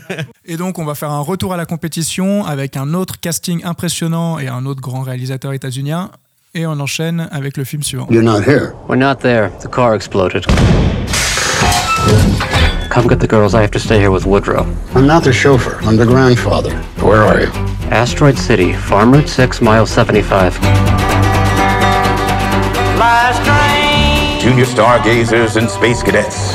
Each year we celebrate Asteroid Day. Asteroid City est le nouveau film de Wes Anderson. Avec un casting 5 étoiles regroupant entre autres Tom Hanks, Maya Hawke, Scarlett Johansson, Adrian Brody, Steve Carell ou encore Margot Robbie, on l'a tous vu, mais Kevin, c'est toi qui commence, et donc dis-nous ce que tu en as pensé. Bah, ce que j'en ai pensé, je crois que c'est un peu euh, unanime au sein de notre rédaction, c'est que c'est un excellent euh, Wes Anderson, peut-être même son meilleur, en tout cas de loin un meilleur film que The Friends Dispatch. Ce que j'aimerais dire, c'est que en fait, Wes Anderson est de retour en compétition et que, euh, selon moi, Asteroid City est un film qui renoue avec les tracas personnels et intimistes qui, qui étaient en fait à la base, à l'origine de, de son œuvre, parce qu'avant d'être cette esthète dont la signature esthétique est éminemment reconnaissable, Wes Anderson euh, travaillait également des questions euh, euh, intimes qui rendaient son cinéma extrêmement touchant. Et en fait l'artifice n'empêchait jamais le spectateur de rentrer en empathie avec l'histoire qu'il nous racontait. Et puis c'est vrai que sur la fin, moi avec les derniers films, je sentais plus véritablement ce côté-là chez Wes Anderson, mais Asteroid City m'a complètement réconcilié avec son cinéma. Et pour moi c'est très clair, Asteroid City- Asteroid City pardon, propose quantité de solutions aux impasses que présentaient ces derniers films, et en particulier The Friends Dispatch, et euh, où j'ai l'impression que Wes Anderson se perdait dans une sorte de geste d'autocélébration un peu, un peu mon- monomaniaque de son cinéma, et euh, qui me dérangeait beaucoup. Euh, je vais pas décrire davantage le film et peut-être directement vous, donner la parole. Je sais pas si vous avez envie, vous, d'aborder euh, de, manière frontale euh, un des aspects du film. Bah, moi, je vais. euh, Enfin, tu parles d'unanimité. Moi, je suis moins. Je crois que je suis le moins convaincu de, vous trois. Et notamment parce que, alors, je suis entièrement d'accord sur The Friends Dispatch, mais je trouve qu'il y a quand même un peu les mêmes. Le même problème, enfin en tout cas pour moi, c'est que c'est Wes Anderson qui fait quand même du Wes Anderson quoi. Et puis euh, on reconnaît alors euh. Enfin moi j'adore voir ces films, même de Friends Dispatch. hein, J'ai pris du plaisir parce que visuellement c'est- impressionnant, parce que parce qu'on adore euh, la symétrie de Wes Anderson, parce qu'on aime plein de choses, parce qu'il y a un casting incroyable, enfin tout ça. Mais je trouve quand même que là il y a quand même beaucoup de redites, un peu déjà vu. Euh, et du coup, je, ouais, je trouve un côté presque un peu programmatique, voire enfantin à certains moments, qui m'a moins convaincu que, que, que toi et que vous, parce que je sais que vous êtes tous euh, archi convaincus. Après, euh, j'avouerai que, que c'est pas le film où j'ai été le plus attentif pendant le festival. Donc, j'ai certainement loupé plein de choses parce que c'est aussi très riche, très foisonnant. Mais en tout cas, mon ressenti global en, sortant du film, ça reste quelque chose que j'ai aimé voir, de très plaisant, de très beau visuellement. Enfin, cette mise en scène est aussi, est aussi convaincante. Mais euh, voilà, au niveau, je sais pas, des thématiques abordées, même si je vois hein, le côté intimiste dont tu parles, ça m'a pas, ça m'a pas convaincu, en tout cas pas autant que vous. Moi, rien que la reine en fait qui choisit du coup pour euh, pour son récit, du coup, ce- ce- on est en plein désert comme ça, ben ça rend, ça, ça, ça- donne au film une, euh, une, une- un côté beaucoup plus ouvert, je trouve. Rien que par déjà, rien que les paysages en fait, rien que le le le, le enfin ces longs paysages comme ça en profondeur. Je trouve que du coup, il y a un côté beaucoup moins verrouillé dans son dans sa mise en scène. Je trouve moins symétrique. Euh, je trouve qu'il y a plus euh, d'air en fait qui vient dans, dans, dans son cinéma et qui vient redonner à son à son à son film à son cinéma une certaine euh, une certaine vitalité donc moi j'ai vraiment beaucoup aimé hein, et, euh, et je cette trouve que c'est ouverture, elle est même thématisée. T'as entièrement raison. hein. C'est une des Ouais. grandes forces du film. Oui, cette ouverture, elle est thématisée par euh, l'enjeu. Peut-être qu'on, on- je vais pas le dévoiler, mais l'enjeu, le nœud narratif du long métrage, à savoir qu'à un moment, il y a euh, une présence qui n'était pas attendue, Exactement. qui arrive, Qui survient voilà, qui surgit, dans qui survient. Dans Voilà. la le, le, le côté un peu maison poupée euh, de dans la maison poupée de de, de, de Wes Anderson qu'on pouvait reprocher qu'on pouvait regretter. Après moi j'aime toujours euh, voir ces films. J'ai toujours énormément de plaisir à voir ces films euh, même quand ils sont un peu plus faibles. Mais là je trouve que c'est clairement un des meilleurs un des meilleurs crus euh, euh, Wes Anderson. Il y a aussi euh, ben thématiquement enfin le, le, le la thématique du deuil la thématique d'une certaine mélancolie aussi qui vient aussi donner de la profondeur euh, à, euh, à son film. On sent qu'il y a une espèce de, de, béance que travaille tout le temps le film. Et d'ailleurs, il y a un cratère. Enfin, il y a une des figures euh, principales du film, c'est c'est le cratère. Et donc, on a ce, on a, quand même un film qui est quand même, je trouve, beaucoup moins verrouillé. Euh, que de French Dispatch, une forme de, je trouve, de renaissance, hein, clairement, je le dis. hein. Moi, Ouais, je suis moi- absolument d'accord. Moi, j'ai- trouvé le film extraordinaire. Pour moi, c'est l'un de ses meilleurs, ou c'est son meilleur depuis La famille Tenenbaum. Et je crois que le problème principal du film et la principale critique, de- de- parce que le film a été mal, à la, à la séance presse, a été mal accueilli, mais comme toujours, c'est que la plupart des gens qui vont pas aimer ce film, c'est des gens qui n'aiment pas le film avant de le voir. Ça, c'est clair. C'est des gens qui sont Mais saoulés mon par- cas. hein. Mais il y a un syndrome Wes Anderson. voilà, c'est des gens qui sont saoulés par le attendu. style. Ouais. Et de toute manière, quoi qu'il se passe, quoi qu'il va proposer, à partir du moment où ils vont être devant un film de Wes Anderson, ils ne vont pas l'aimer. Et je crois que Il la- ça, c'est la... personne de ce, Hmm il y a personne de cet acabit autour de cette table, donc. euh. Non, Non, parce mais que moi, nous je sommes des gens très ouverts. On est très ouvert. Voilà, comme le film de Wes. Anderson. Mais ce que je veux dire par là, c'est que clairement, la plupart des gens, je le sais très bien, que, que des, des critiques qui n'ont pas aimé le film, c'est des gens qui n'ont pas été, qui n'ont pas ouvert un petit peu leurs yeux pour voir ce que Wes Anderson proposait de nouveau. Et que clairement, dans ce film-là, ça dépasse la mécanisation de sa mise en scène. euh, qui était un petit peu saoulante clairement avec le Budapest euh, euh, French, Dispatch. Et puis Budapest Hotel Moi, j'ai adoré avant. euh, Budapest Hotel. Ouais, moi j'avais pas trop aimé et, et je trouve que ici il y a en effet euh, une personnalisation de son cinéma. Il revient à, à des sources primaires, les relations évidemment euh, père euh, qu'on avait vu dans la famille Tenenbaum. Il y a le deuil, moi je trouve qui est extrêmement bien mis en scène euh, avec cette autodérision, cette distance mais très touchante. Il y a ces faces, il y a, il y a aussi la notion aussi de, du Covid avec cette isolation et ce parce qu'en fait au niveau du cratère là etc ils sont isolés du monde extérieur donc là il y a le questionnement de ça il y a aussi ce qu'est être un, un acteur auteur, un artiste et sa solitude, avec ses face-à-face avec une Scarlett Johansson qui est extraordinaire. Euh, et puis il y a des moments d'émotion pure, quoi. Moi, ce face-à-face en noir et blanc, au niveau des balcons, là, face-à-face. Avec Margot Robbie. C'est extraordinaire. Et puis il mêle vraiment, parce que pour expliquer rapidement le film, c'est, il mêle. Euh, un, la- la- un c'est pas un film dans un film, c'est un- une pièce de théâtre dans une pièce de théâtre. C'est-à-dire que c'est comment euh, est organisé et mis en scène une pièce de théâtre et la réalisation. Et puis il nous, il, il brouille les pistes euh, là-dedans. Je trouve que le moment aussi euh, très euh, un peu Jordan Peele, Nope. euh, ouais, je vais aller le chercher un peu, mais mais euh, ce moment un peu de poésie au milieu du film. Euh, euh, je vais pas évidemment dire ce qui se passe, mais mais est, est hyper touchant et Hilarant et- hilarant, drôle. Enfin, je trouve qu'il revient à, une, à, à son source de cinéma et euh, il, il arrive à dépasser cette mécanisation et cette accumulation. Et puis l'autre chose importante, c'est que il était critiqué pour l'accumulation des acteurs. Et puis et puis souvent on voyait que une liste de noms dans ses films. Et là vraiment les acteurs servent vraiment le film. Tom Hanks, c'est clairement le grand-père de la famille Tenenbaum. Il est Moi, il extraordinaire. avec Tom Hanks. hein. Exactement, il est extraordinaire dans le film. Euh, Enfin, et là, les acteurs ont, un- ont une vraie pa- sont moins importants en tout cas que le film, et ça, c'est une réussite aussi. Donc vraiment, moi, je trouve que j'étais vraiment emballé, très touché, et ça, en fait, c'est un réalisateur qui m'a qui m'a bouleversé avec euh, Rushmore, la famille Tenenbaum, et qui m'a totalement perdu. Et en fait, c'est hyper jouissif de retrouver un réalisateur qu'on avait perdu un petit peu. Et c'est l'état qui m'a mis. Moi, moi j'étais hyper, euh, hyper enthousiaste en fait de retrouver un, un réalisateur qui m'avait un peu déçu sur ces derniers euh, longs métrages. Mais parce que l'entièreté, moi je suis complètement d'accord avec vous, hein, et l'entièreté du long métrage, en fait, il est placé sous le signe du deuil. C'est euh, le, le nœud constitutif de la narration. C'est-à-dire qu'il y a une famille euh, dont deux petites, deux petites filles, c'est ça? Elles sont trois ça, ou deux? Deux. Deux qui viennent de perdre leur maman et qui viennent en fait dans euh, ce paysage désertique pour euh, enterrer les cendres, Ils n'étaient pas au courant aussi. C'est ça qui est intéressant. de- exactement. de la- du décès de leur mère. ouais. Et en fait, le deuil, le, tout le film est placé sous la perspective et sous le signe du deuil, comme l'atteste d'ailleurs la mise en scène. Tu parlais très bien du cratère. Moi, au cratère, j'ajouterais le ciel, qui est omniprésent dans le film de Wes, Ander- de Wes Anderson. On n'a jamais vu autant le ciel que dans ce film-là. J'ai l'impression que cette dialectique entre d'un côté le cratère, donc à un niveau sous la terre, le niveau où on enterre la maman, et le côté du, du ciel, presque qui renvoie à une portée un peu métaphysique, à un élan métaphysique du cinéma. Euh, le, le film travaille un peu cette dialectique-là, et moi, euh, dès le départ, j'ai été euh, saisi, euh, ému. Mm. Euh, ouais. Dès le début, dès la première image, moi, il y a un truc qui s'est passé. Puis c'est hyper poétique, quoi. C'est hyper beau. Bon, du coup, de vol de météorites à enlèvement d'enfants, il n'y a qu'un pas que nous n'hésiterons pas à franchir pour passer au film suivant.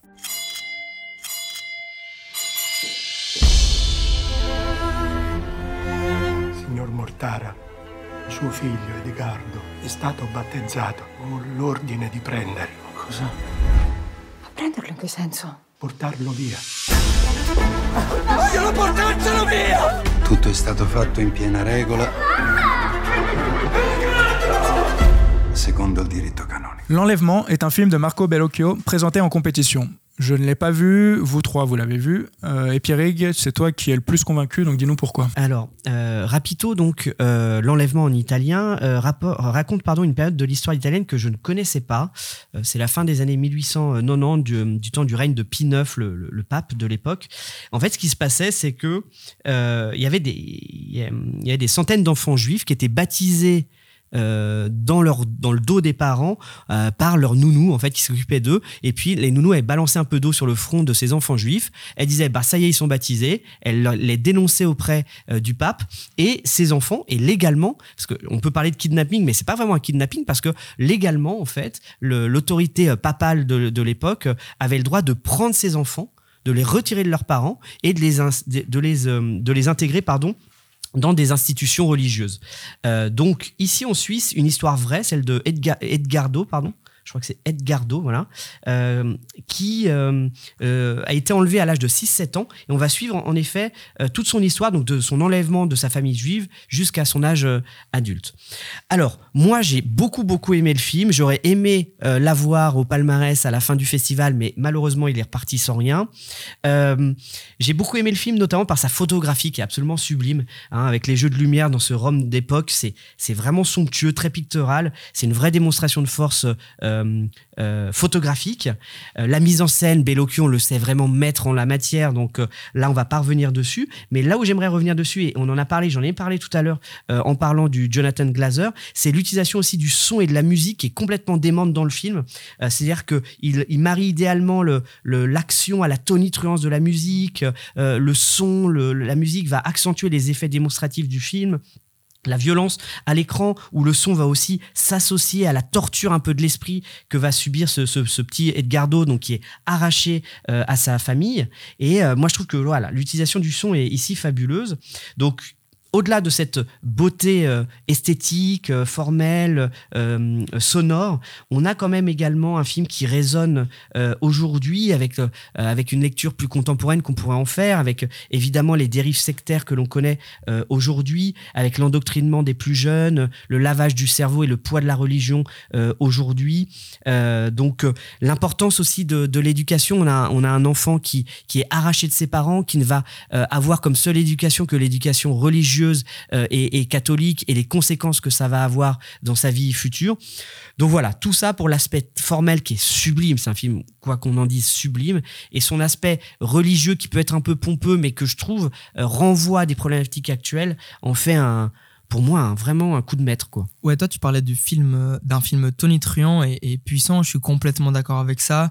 Euh, et moi, j'ai même l'impression que cette tonitruance-là, elle vient d'un autre temps. Vous parlez du fait que le film euh, de Coris Maki provient d'un autre temps. Moi, c'est un peu le sentiment parfois que m'a fait le, le où tout d'un coup, j'avais l'impression d'être confronté à Rome, ville ouverte de Rossellini, not- notamment par euh, l'usage de la musique. hein. C'est vraiment l'usage de la musique qui me fait dire ça, où tout d'un coup, la puissance lyrique contenue dans la musique qui tendait à sublimer par moment, en tout cas pas toujours, mais en tout cas par moment, son matériau politique, moi, me touchait beaucoup et m'impressionnait beaucoup parce que précisément, j'étais pas, j'étais pas habitué à regarder ce type de cinéma-là. Et euh, la grande force de Bellocchio, peut-être qu'on l'a un petit peu moins dit, c'est que c'est un cinéaste qui travaille toujours la question politique euh, intrinsèque à son pays. C'est-à-dire que c'est toujours un cinéaste qui va euh, dont la, la singularité et la grandeur consiste à articuler le singulier, l'intime et le collectif, le national. Et j'ai l'impression que ça, c'est un geste qui est à nouveau au centre de l'enlèvement, comme tu l'as dit, euh, de par son, son, son récit de- d'enlèvement.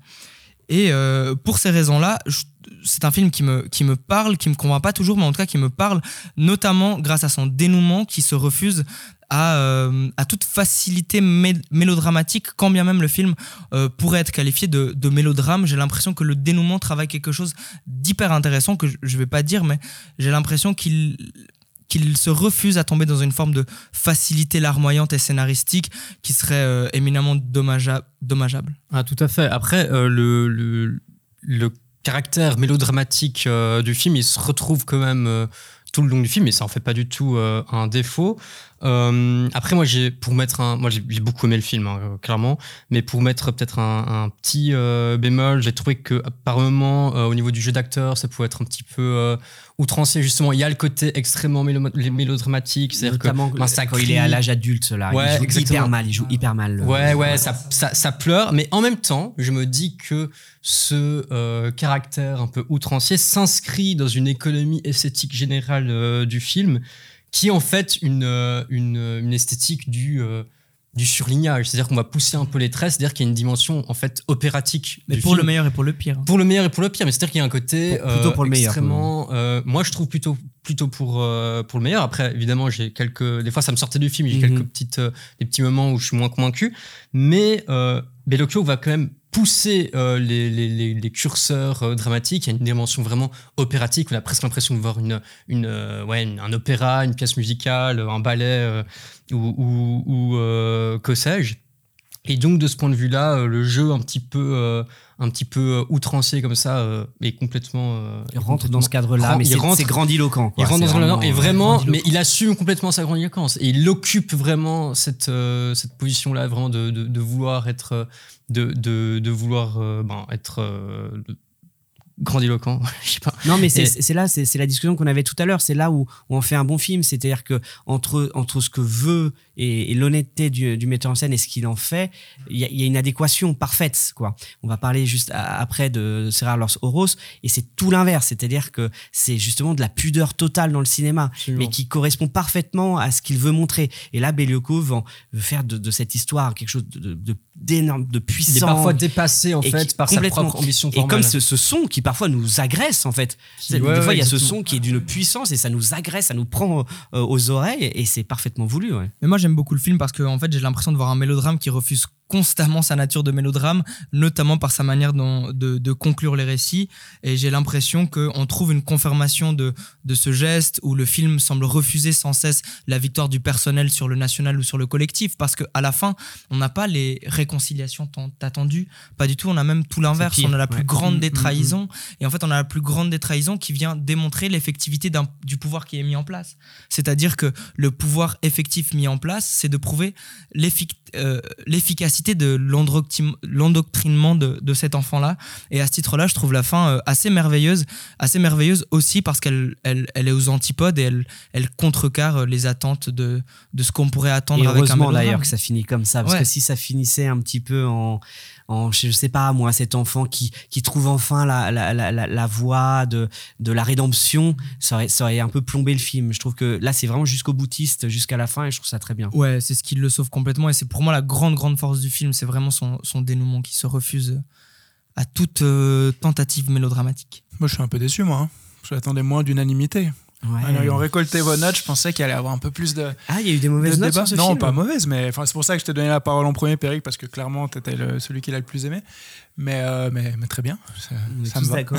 Mince. Non, mais on l'a euh, suggéré par moment Mais après, il y, a y y que- quelques petites, euh, il y a quelques petites réserves. Pour moi, c'est de loin pas un des meilleurs crus de, de Melocchio, mais après, ça reste de très haute facture. Bon, on parle depuis tout à l'heure de films qu'on a quand même majoritairement aimés, mais ça n'a pas toujours été le cas. Donc, on va brièvement faire un petit intermède et puis aborder des films euh, où on est beaucoup plus sceptique, voire, euh, pire que ça. Euh, Pierrig, je te laisse commencer. Oui, alors moi en fait c'est euh, une déception parce que j'avais découvert le trailer avec avec vraiment euh, une grande excitation. Je trouvais le, le trailer magnifique, euh, ça m'avait stimulé. Et puis moi on va en parler euh, plus tard, mais euh, dès que je vois des gens qui, qui touchent des herbes avec une musique classique, ça me ça m'émeut. Et donc euh, des herbes hautes, un petit peu comme ça à la Malik évidemment. Euh, donc je me suis dit ce film est pour moi. Et puis euh, Patatras, euh, Banel et Adama, de... c'est un premier film qui était en sélection officielle euh, de compétition. En, en compétition officielle, tout à fait. C'est le seul premier film d'ailleurs de la compétition Je fais une officielle. petite parenthèse, je crois qu'il faut dire en compétition et en sélection officielle quand c'est un certain regard comme ça. Sauf erreur. Tu as raison. Donc en compétition, euh, le film donc de Ramata Talaesi, euh, qui est une, euh, une histoire d'amour entre un homme et une femme euh, dans un village sénégalais. Et en fait, finalement, c'est ce genre de film qui une idée euh, plutôt euh, euh, poétique et sincère de base, mais qui se perd. Et c'est malheureusement le problème des premiers films souvent, qui sont un petit peu en perdition. C'est-à-dire que est-ce que elle voulait aborder un aspect politique, c'est-à-dire il y a un aspect patriarcal du village qu'elle veut aborder, mais c'est pas très bien fait. Un aspect un petit peu aussi fantastique. Euh, qui, qui, qui ressort du film mais qui est pas très bien fait non plus. Euh, un aspect visuel que l'on espérait euh, bah, justement malikien très beau mais finalement la photographie et l'image ne sont pas très beaux non plus. Donc du coup c'est un fourre-tout euh, très maladroit euh, on est, on est on est on sait jamais où on est dans ce film euh, qui nous perd totalement. Et c'est vrai que entre entre mon excitation de base qui avait été créée par ce trailer et puis la découverte de film que j'avais vraiment coché dans mon agenda bah vraiment ça s'est vraiment eff- effondré et puis c'est ce genre de film où dès le début on le sait que ça va mal se passer ben moi c'est exactement ça les 10-15 premières minutes je savais que déjà elle savait pas trop où aller la réalisatrice et finalement bah pour moi c'était une grosse déception et j'ai pas grand chose à en tirer d'autre que ça quoi. Tu es le seul à l'avoir vu, je je crois. crois en donc personne peut rebondir donc tout le monde est d'accord avec moi c'est- très bien comme crois. ça. Et je- totalement d'accord. complètement C'est d'accord. une parole d'évangile. Ah, merci Je vais enchaîner du coup sur un film que j'ai vu, enfin que je suis le seul à avoir vu, vu que c'est un film de fin de festival. Et puis, quand j'ai vu certains retours, je me suis dit qu'il était temps que le festival se termine, puisqu'il y a eu quand même de, bons retours. C'est un film que j'ai pas du tout aimé. J'arrête de faire durer le suspense. Et donc l'été dernier de Catherine Breillat, qui est une réalisatrice que je connais pas particulièrement, donc je partais pas avec des a priori ou quoi que ce soit, même si voilà, je, la connais de nom, disons. Mais euh, ouais, j'ai vraiment pas compris, ne serait-ce que pourquoi ce film est, euh, enfin, était en compétition. Euh, pour moi, c'était pas très loin du, téléfilm. Parfois, ça se veut un peu sulfureux, mais en fait, je trouve que ça l'est pas du tout. Enfin, ça tombe très très vite à plat. J'ai trouvé que le jeu des acteurs, il y a notamment Léa Drucker. euh, J'ai aussi entendu ou, lu des gens qui disaient qu'elle mériterait le prix d'interprétation euh, féminine. Je vois pas comment ni pourquoi. Bon, heureusement, elle ne l'a pas eu. D'ailleurs, le film est complètement parti bredouille et, je trouve ça assez cohérent. Euh, bah, j'ai pas vraiment grand chose à dire sur le film, mais à, part que voilà, je l'ai trouvé euh, très très prévisible. Euh, comme je l'ai dit, quoi, que c'était très proche du, ouais, du téléfilm, un peu avec ce. Donc voilà, ça s'appelle L'été dernier, donc ça raconte un peu une espèce de, de romance euh, d'été entre une, une mère et son beau-fils. Donc voilà, d'où le côté sulfureux, puisqu'il y a une grande différence d'âge. Lui a 17 ans, donc n'est même pas majeur. Mais vraiment, ça se casse la gueule et c'est assez ridicule sur, sur, toutes les, sur tous les aspects, je trouve. Euh, je vais pas en faire plus long, je vais juste dire qu'à un moment, euh, donc Léa Drucker, enfin son personnage part euh, sur une trottinette électrique avec ce, ce jeune garçon. Je pense que ça veut tout dire. Nanny sur, euh, Moretti, quoi. le côté risible. ah oui, c'est vrai qu'il paraît qu'après le scooter ou la Vespa. Non, non, donc voilà. Bref, pas compris euh, pourquoi ce film est en compétition, pas compris le, le pseudo-engouement qu'il y a pu avoir autour, en tout cas certaines personnes.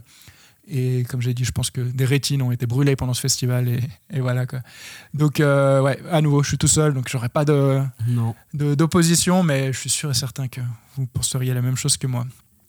Euh, qui, qui a fini de prendre ses notes Vu que c'était un peu imprévu là de parler de films qu'on a, Bon, vas-y, qu'on a je- moins aimé. Allez, Tobias. Ouais, vas-y, je me lance. Du coup, j'ai parlé donc du film euh, Black Flies de Jean-Stéphane Sauveur qui était sélectionné en compétition officielle. Ah Alors, ça- que compétition, on dit. On dit que compétition, d'accord, d'accord. Mais quand même. euh, Moi, je roule sur les trottoirs avec Thierry Frémaux à vélo, donc je sais comment. Ah, ok, ok. il a retenu la leçon. T'as les contacts, ok. Mais du coup, euh, en compétition, euh, et ça, c'est quand même. euh, Enfin, c'est c'est un comble, hein, quand on voit le, certains autres films, on voit notamment le, le Glazer, hein, la comparaison est, est assez euh, édifiante. Blackface, c'est un film qui reprend un peu le scénario, le scénario de Atombo ouvert d'un certain Martin Scorsese dont on a déjà parlé dans ce podcast et qui parle d'un duo d'ambulanciers donc incarné par Ty Sheridan et Sean Penn et Sean Penn pardon je vais arriver qui sont un peu euh, représentés comme des héros de la nation américaine qui sont chargés de sauver la population new-yorkaise euh, de nuit. Et euh, je vais faire très très court. Je vais simplement dire que Sauveur a choisi la stratégie formelle la plus basique pour donner euh, artificiellement, on peut le dire, de l'intensité à ces scènes, à savoir une caméra à l'épaule, euh, brinque-ballante, euh, flottante, en fait, où finalement on ne, voit plus rien, en fait, euh, de, de- de- des scènes. Et aussi, ben, pourquoi pas, on va utiliser euh, les lumières euh, des gyrophares de euh, l'ambulance pour euh, donner une certaine, une certaine patte formelle, un, un certain effet néon du très, Michael très, Bay ou très, très branché. C'est pas du Michael Bay, c'est pas du Michael Bay. On est, on est au Festival de Cannes. Quand hein, même. et, Donc on sait déjà que Blaise va défendre le film à sa sortie. prends les J'attends de dédicaces. J'attends de lire la critique euh, de Blaise du coup. Mais euh, non, mais vraiment, on est euh, dans un cinéma qui reconduit vraiment des clichés euh, vraiment euh, éculés et qui formellement ne propose simplement rien de de- d'original, rien de nouveau. Et c'est quand même un minimum d'originalité, un, minimum de de de, de peut-être pas de radicalité formelle, mais au moins une proposition formelle. C'est ce qu'on attend euh, sur la croisette. Et là, euh, on n'a pas vu l'ombre. Du coup, euh, voilà. Je passe directement la parole à, à Et là, tu as vu une célébration de l'impérialisme américain. Et voilà, exactement. Moi, j'avais envie de dire quand même que Sean faisait toujours autant de peine. Et que... Oh C'est pas là. mal. il, pour- il Vincent. pourrait pas être sauveur, non, ça marche pas. il Ouais, pourrait ça pas marche être pas. sauveur. non. C'est pas mal. Allez, Kevin, à toi. Euh, ok, alors euh, moi je vais parler d'un film vraiment qui m'a profondément euh, heurté et que j'ai détesté, c'est Club Zero de Jessica Osner. En gros, Club Zero raconte l'emprise idéologique d'une enseignante de nutrition sur un groupe d'élèves dans, un- institut privé. Euh, assez bourgeois et, élitiste. Et en gros, moi, ce qui me dérange avec le film de Jessica Osner, c'est qu'elle opère, selon moi, davantage en caricaturiste qu'en réalisatrice. Et en fait, au lieu de mettre en place une scène avant de la décortiquer rigoureusement dans tous ses tenants et ses aboutissements, en fait, elle fait tout l'inverse. C'est-à-dire qu'elle réalise, euh, elle construit des scènes uniquement pour confirmer ou pour renforcer l'idéologie fumeuse avec lesquelles elle a construit son film. Et euh, en gros, moi, j'ai pas grand chose à dire d'autre sur son film, mais si vous voulez voir en gros un film qui se moque de sa jeunesse euh, contemporaine qu'elle qualifie ou qu'elle semble dépeindre comme supposément éclairée, alors foncez voir ce film. Petite anecdote, je sais que euh, c'est un- une, une anecdote qui a ses limites, mais c'était la palme du Figaro. Euh, sinon, euh, C'est très Oslo hein, comme film. hein. Ouais, ouais, Ah, c'est moi, très j'ai eu peur, Oslo. hein. Ouais, moi j'ai En eu peur. ce film, euh, Lors de ma première intervention lors de ce podcast, j'ai dit que j'étais quand même très content de ne pas avoir Club Zero au palmarès. Mais euh, cela dit, on compare beaucoup le film euh, à Oslung ou à Michel Franco ou à Haneke. Moi, je crois qu'il il a pas du tout la radicalité radicalité de ces films-là, mais on n'est pas là pour débattre. Euh, je crois que Oslung est un bien meilleur euh, cinéaste que Jessica Osner, mais juste ça c'était pour le film que j'ai détesté. Si je dois juste citer une déception sans en parler, je citerai quand même à mon plus grand regret euh, Kubi de Takeshi Kitano que j'attendais impatiemment et lorsque j'ai entendu Tré- Thierry Frémaux pardon, prononcer son nom euh, lors de la conférence de presse euh, avant le festival, j'étais euh, vraiment hyper enthousiaste, hyper excité parce que c'est un, un cinéaste qui est important pour moi. Mais force est de constater qu'il est revenu avec sans doute un de ses, mais un de ses pires films. Voilà. Déception partagée. On va revenir à des films un petit peu plus appréciables. Euh, Il y a à nouveau pas de bande-annonce, donc euh, je vais me permettre d'enchaîner directement. Et puis de toute façon, vu qu'on est un peu chamboulé à ce podcast, j'ai pas de transition, ça tombe bien. Et tout ça pour vous parler du procès Goldman, qui est donc un film réalisé par euh, Cédric Kahn, qui a ouvert la quinzaine des cinéastes de cette euh, 76e édition du festival. Déjà pour commencer, autant dire que c'est une ouverture euh, autrement plus alléchante et intéressante que le fameux Jeanne du Barry dont on ne parlera pas en compétition donc. Euh, et puis ensuite, euh, je sais pas si je l'ai dit lorsqu'on a parlé d'anatomie d'une chute, mais j'aime d'une chute, mais on a parlé, on a évoqué le terme de, film de procès. On a parlé d'ailleurs indirectement du, procès Goldman, voire directement d'ailleurs. Et c'est quand même déjà de base un genre de film qui m'intéresse beaucoup parce que bah, euh, presque par définition, j'ai envie de dire, euh, ce qui se passe dans un tribunal a un côté très, très théâtral, pardon, et je trouve qu'il qui fonctionne souvent très bien au cinéma. Donc, ne serait-ce que ça, ça m'a ça m'a beaucoup attiré. Je suis vraiment allé le voir euh, sans, sans, sans vraiment savoir, même, sans même connaître l'histoire de base, vu que ça s'inspire d'une histoire réelle. Je vais, je vais y revenir. Et là, pour le coup, bah, contrairement à Anatomie d'une chute, vu que je crois qu'on est un petit peu obligé de les comparer, en plus, il y a Arthur Harry qui joue dedans, qui est le conjoint de Justine Triet, qui a scénarisé ou co-scénarisé le, le film de Triet qui a donc gagné la Palme d'Or. Voilà, tout se, se relie un petit peu. C'est assez rigolo, je trouve. Mais là, pour le coup, c'est vraiment un huis clos euh, pur et dur, à part une scène d'ouverture qui se passe en dehors du tribunal. C'est c'est assez, euh, assez strict au niveau, au, niveau de ce- enfin, voilà, au niveau du terme et du huis clos. Euh, Peut-être juste pour euh, expliquer, donc ça retrace le procès de Pierre Goldman, donc le, titre, le film euh, porte bien son nom, qui a été condamné en première instance en fait pour des braquages, dont un braquage qui a fait deux morts de pharmaciennes. Et en fait, lui, donc il y a une deuxième instance, et lui dit j'assume les braquages, enfin je reconnais que je les ai faits, mais par contre les homicides, euh, c'est pas moi. Et en fait, tout le film va tourner autour de cette, théma- cette thématique-là, non sans humour d'ailleurs, ce que je trouve assez intéressant. Euh, très bien mise en scène, je pense qu'on va en revenir. Mais moi, la notion, pour prendre vraiment le point qui m'a le plus plu, c'est vraiment en fait ben, ce qui est très lié en fait au procès, et puis on l'a aussi un petit peu évoqué tout à l'heure, c'est vraiment cette notion de, du rôle euh, des témoins et euh, de la notion finalement de, parole plus que de preuve, parce que là en fait il y y a- peu de preuves, c'est vraiment parole contre parole avec des personnages très atypiques, que ce soit ce fameux Pierre Goldman, que ce soit les différents avocats.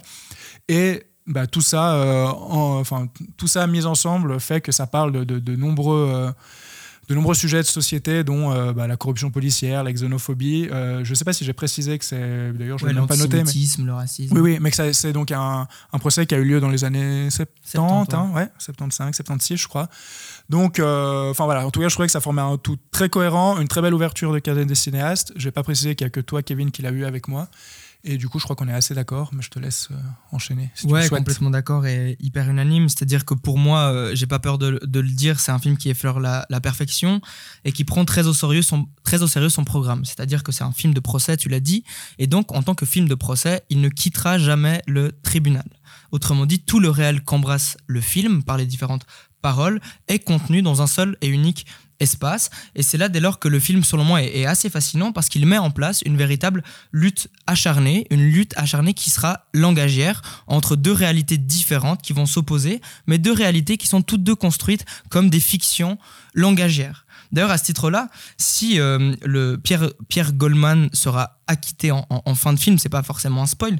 En fait, il est libéré davantage par présomption d'innocence, par absence de preuves matérielles, que parce que, que par véritablement le fait qu'on ait réussi à prouver sa, son innocence ou à l'inverse sa culpabilité. En gros, ce que j'essaie de dire, c'est que le motif de la victoire de Pierre Goldman est strictement langagier, mettant ainsi en évidence le lien étroit entre le pouvoir et le langage. Et en fait, ce qui me plaît beaucoup dans le film, c'est que la parole, euh, les argumentaires sont véritablement travaillés, même au niveau du montage, au niveau de la mise en scène, travaillés comme des véritables armes de guerre. Et euh, ça, ça m'a véritablement, euh, véritablement euh, bouleversé pour reprendre le titre d'un morceau d'Arsenic. Je crois que c'est l'illustration parfaite de boxe avec les mots. Et en fait, peut-être je vais m'arrêter là-dessus avant de te redonner la parole. Je crois que le film va au bout de son idée et il a, et va au bout de son idée et il aboutit ainsi à une conclusion moi qui me qui me fascine, à savoir que s'il y a vérité, elle n'existe jamais a priori et elle est toujours construite comme vérité par les gens qui la construisent construisent comme telle par la parole, etc. On saura jamais si ce mec est coupable, on saura jamais s'il est innocent, mais il est innocenté parce qu'il est plus convaincant que son opposant. Et c'est une idée, moi, que je trouve brillante. Ouais, non, de toute façon, tu as tout dit, puis on est d'accord, donc on va pas épiloguer. Mais c'est vrai que cette notion de lui-même, d'ailleurs, euh, Pierre Goldman le dit, qu'il veut se baser sur les faits, que, que, que, voilà, que ce que disent les gens, on sait que ça peut être influençable, que les jurés peuvent être euh, voilà, influencés, que enfin, finalement, comme, comme je l'ai dit au début, que tout ça est un grand théâtre et tout ça. Et je trouve que c'est que c'est sur cette facette-là que le film est assez euh, fascinant, avec des thématiques de l'époque, donc les années, enfin milieu des années 70, qui évidemment on peut euh, rapprocher à des, à choses actuelles et qui résonnent tout à fait. Ouais. Ouais, bien sûr, complètement d'accord avec toi. Mais juste dire deux mots peut-être sur un autre truc qui m'a marqué vis-à-vis du film, c'est la manière dont il arrive à interpeller son spectateur. Le spectateur est interpellé par le film et en gros il est construit comme témoin depuis le début du film et il ne quittera jamais cette position, c'est-à-dire qu'il est condamné à demeurer de bout en bout du procès comme le témoin de ce procès dans l'incapacité en gros de se situer objectivement par des preuves matérielles vis-à-vis de ce qu'il est en train de voir se dérouler sous ses yeux. Et j'aime beaucoup en gros cette sorte de position intermédiaire indécidable euh, euh, dans laquelle le spectateur est mis en regardant le film. Et peut-être que pour, euh, pour conclure, on, on va dire que le procès Goldman est comme son format, c'est-à-dire 1,33, carré et absolument rigoureux. Et donc, presque carré, presque. Presque carré. Mais placé en tout cas sous le signe de la rigueur absolue. Et moi, ça me fascine. Vraiment, c'est un film proche de la perfection. Bravo Cédric Kahn, bravo Arthur Ahari et bravo, bravo euh, l'acteur qui joue euh, Pierre Goldman, Arthur. Bref. Bravo tout le monde. Vous donnez envie en tout cas. hein. Et bravo à la quinzaine des cinéastes d'avoir ouvert avec ce film, je trouve aussi. Ouais, et d'ailleurs, qui est le, qui est euh, important que tu parles de ça parce que c'est l'ouverture de la quinzaine des cinéastes, c'est donc l'ouverture de la nouvelle direction artistique et de la nouvelle ligne vrai. éditoriale de la quinzaine des réalisateurs pour reprendre le, le- le- son nom euh, ancien. Mais voilà, cette année a changé de, de nom et a changé de ligne éditoriale. Et donc, bravo à cette nouvelle ligne éditoriale qui ont osé proposer des films novateurs et fascinants. Bon, on arrive enfin au dernier film dont on va débattre tous ensemble, et donc on passe au film suivant.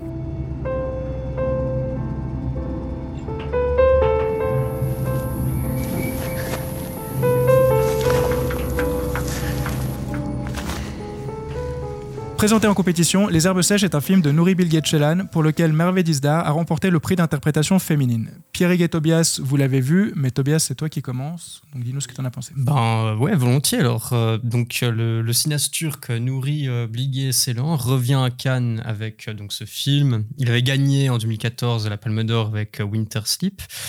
Et euh, bah, c'est un film qui c'est vraiment très très difficile à raconter euh, succinctement. euh, vraiment ce film. Dure quoi, Parce que je peux- heures encore à nouveau, Ouais, on va, on va pas plonger jusqu'à 5 heures de podcast. Mais donc, ce que je peux dire, c'est que le film se déroule dans une école primaire d'un village reculé de Turquie.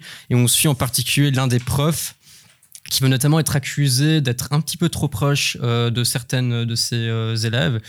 En gros, il va se faire euh, accuser euh, de d'harcèlement sexuel.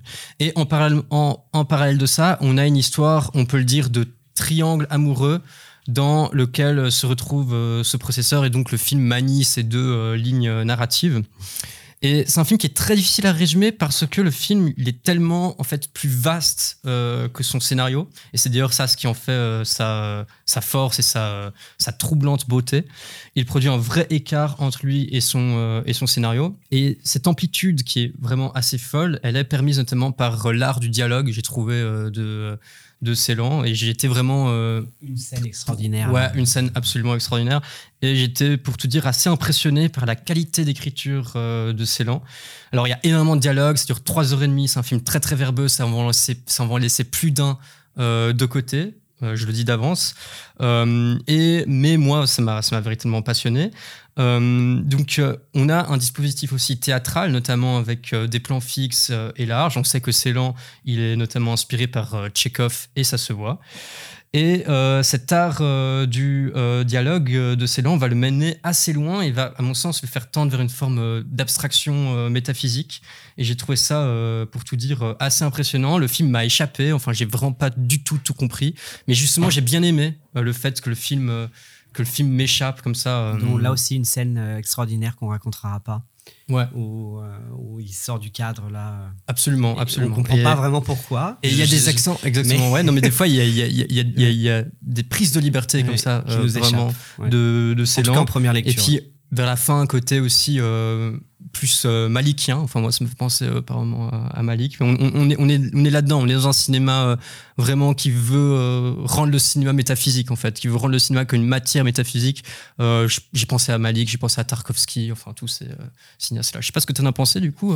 moi, j'ai beaucoup aimé aussi. C'est vrai que c'est un film très, très dense. et en fait, ce que j'ai beaucoup aimé, c'est quand même, là aussi, on a une, une beauté quand même plastique je trouve, euh, avec une, lumière perçante. Euh, ça se passe euh, donc dans un donc comme tu le disais dans un village reculé mais il y a la neige il y a le crépitement de la neige donc il y a quelque chose de très vaporeux de très beau.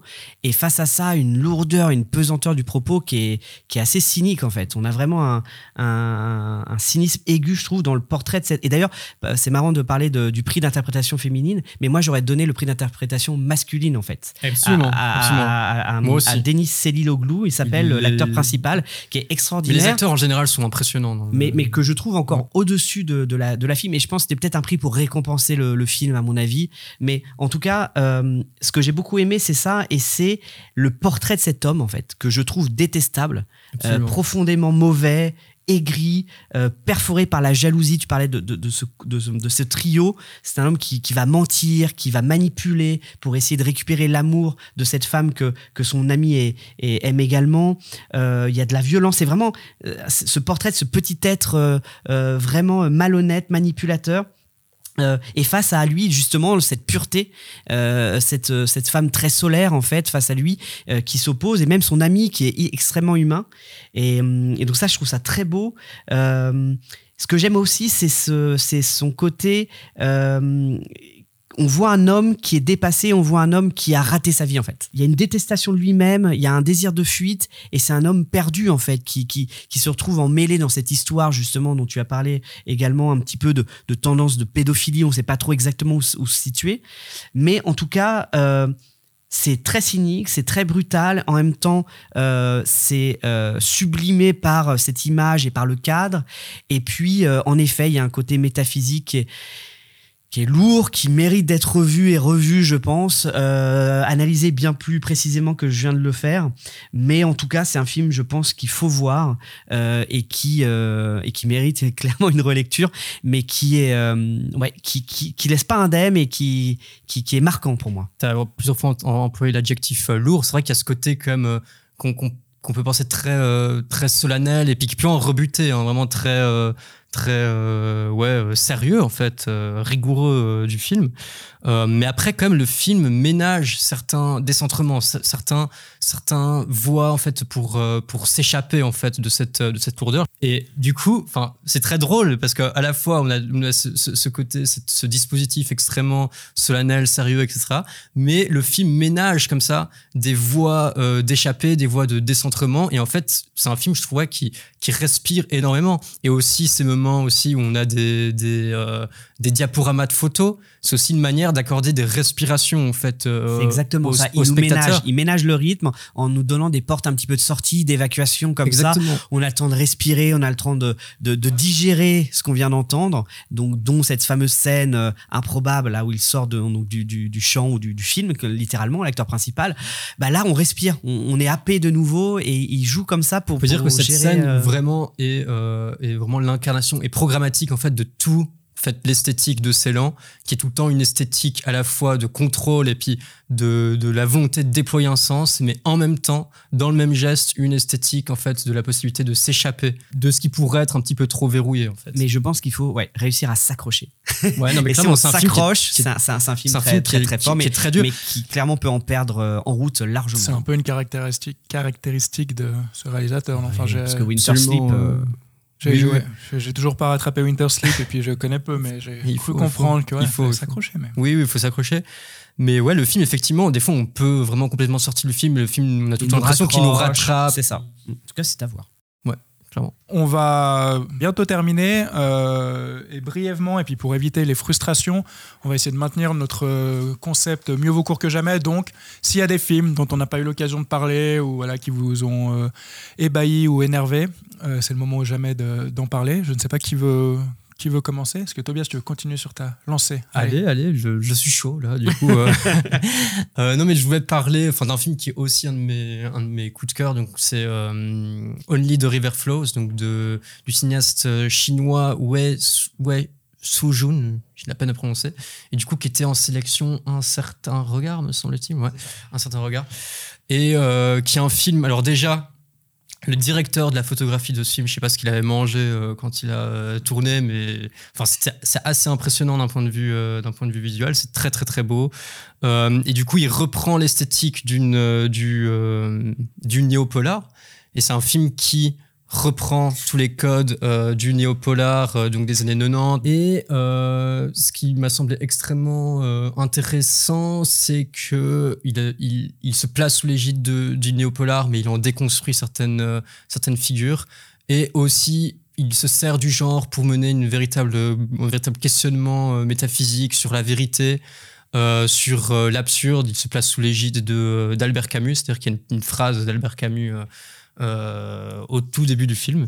Et c'est un film voilà, très très euh, riche euh, d'un point de vue thématique et vra- vraiment très très beau euh, visuellement. C'est vraiment une, un, un plaisir euh, absolu pour, euh, pour les rétines. Voilà.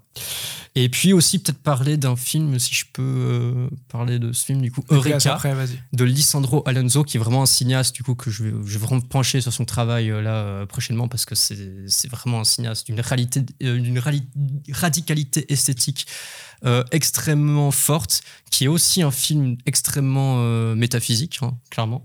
Une réflexion euh, sur le temps euh, qui m'a aussi pas mal de moments échappé, mais que j'ai trouvé euh, passionnante, avec plusieurs strates temporelles.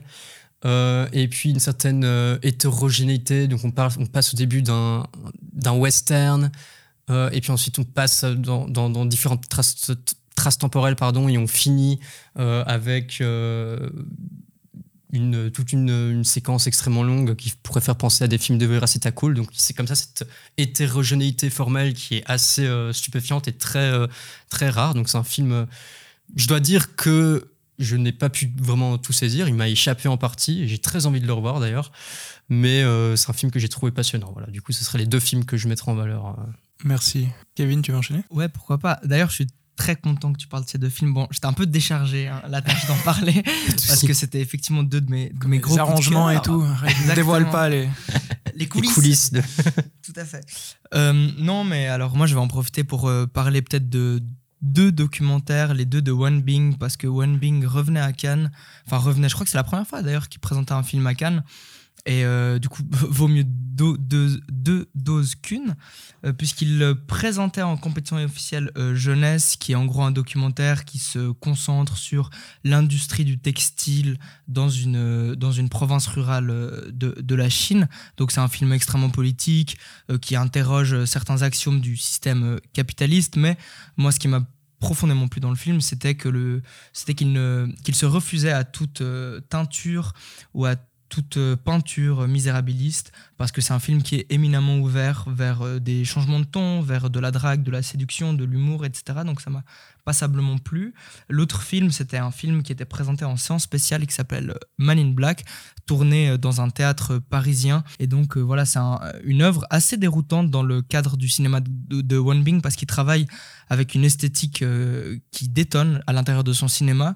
C'est une esthétique tout d'un coup beaucoup plus lente, beaucoup plus contemplative, qui donne euh, la parole à un seul et unique euh, protagoniste. J'ai trouvé ça absolument euh, saisissant. Et puis peut-être juste deux mots sur un autre court métrage qui m'a profondément marqué. C'était le court métrage de Pedro Costa qui s'appelle Filhos do Fogo, c'est-à-dire Les filles du feu, qui est en gros un premier projet qui annonce son long métrage qui normalement devrait sortir cette année ou du moins d'ici deux ans et qui se devrait de présenter à Cannes, si j'ai bien compris un long métrage qui travaille essentiellement la question du son. Voilà, c'était un peu pour mes, mes, coups de cœur rapides. Merci, je me permets d'enchaîner avec euh, ben, un film présenté à la semaine de la critique que comment dire, que j'attendais pas spécialement euh, lorsque la, les, sélections été annoncées comme ça. Mais ensuite, j'en ai un petit peu entendu parler, donc je l'ai mis euh, sur, mon, sur mon programme, puisqu'il faut faire des choix à Cannes, il y a tellement de choses qui sont proposées. Et donc, il s'appelle Vincent doit mourir de Stéphane Castan.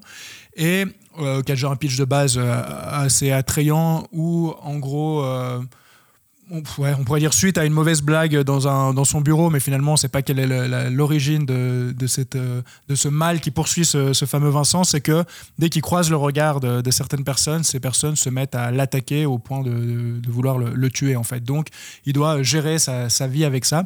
Et je trouve que le film euh, même si j'étais un petit peu sceptique euh, dans sa première partie où je trouvais qu'il y avait une espèce de redondance, bon, il commence un petit peu comme une espèce de comédie pour finalement virer vers une violence assez, moi, comme je disais, redondante, voire répétitive.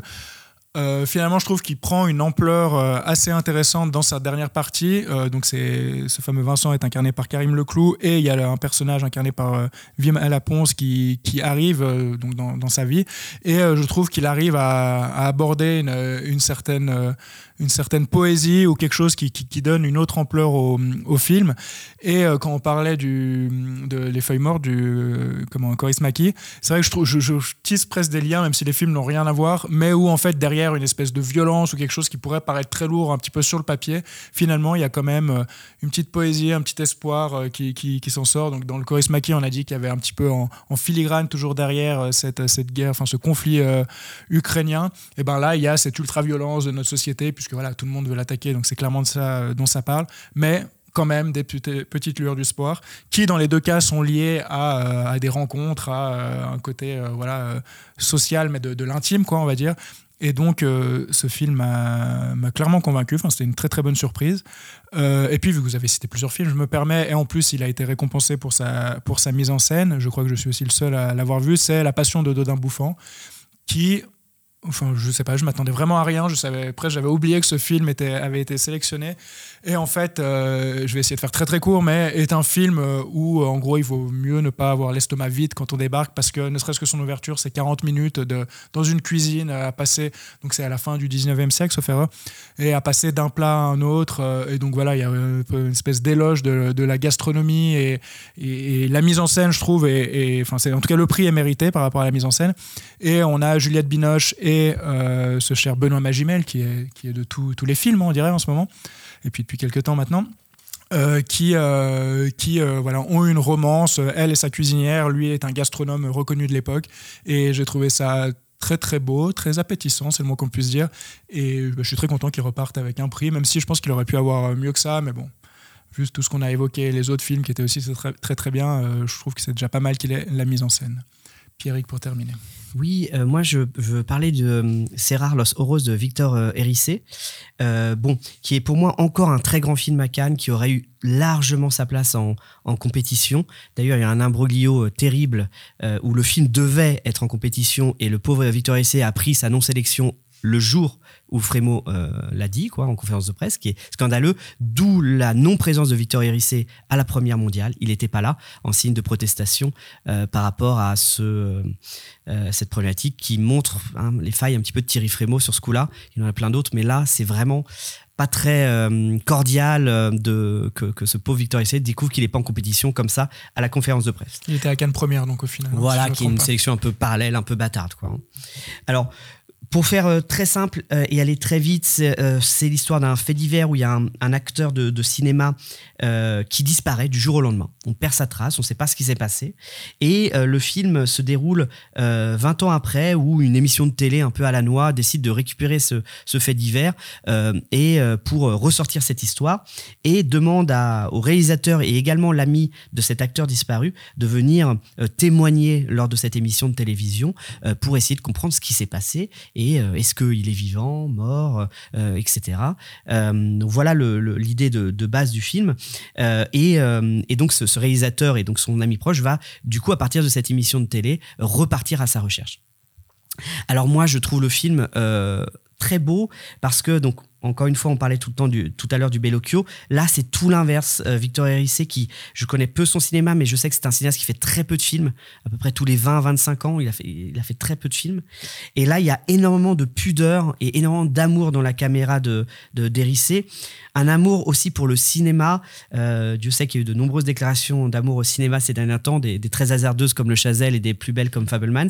Mais ici, en fait, euh, il va utiliser, euh, par exemple, les bandes magnétiques du, film pour essayer de rechercher, de d'avoir des indices sur la disparition de son acteur principal. Puis c'est un, cinéma justement humain, sans grandiloquence pour le coup ici. Euh, donc c'est une fresque très ample qui, qui prend son temps. Ça dure trois heures, encore un, long film, mais qui pose la, la question de l'identité, le jeu de mémoire. Et c'est vraiment plein de grâce, très subjective, euh, jamais démonstrative. Euh, là encore, il n'y a pas besoin de violon, tire-larme, d'effets de, de sonores grandiloquents comme ça pour nous une émotion. Euh, là, il y a quelques notes de piano, il y a des yeux qui se ferment, il y a des plans fixes qui sont vraiment bouleversants, sans maniérisme, très élégants. Euh, donc, on a euh, de sa scène d'ouverture qui est vraiment grandiose. Je sais que Tobias, euh, tu aimes beaucoup cette première scène. Oui, j'aime beaucoup Hein cette première scène. Euh, ah, une, ah, Parce que c'est la seule que t'as vue après tu endormi. non, mais après c'était fini. Mais si tu- elle est essentielle. Et donc la fin du film qui est euh, euh, qui se passe justement dans une salle de cinéma. Enfin bref, je trouve que c'est un très beau film qui prend son temps, qui est qui est qui est, qui est très touchant, très humain euh, et euh, et euh, qui est très élégant d'une certaine manière et que j'ai beaucoup aimé. Et euh, j'espère là aussi qu'il trouvera un distributeur en Suisse.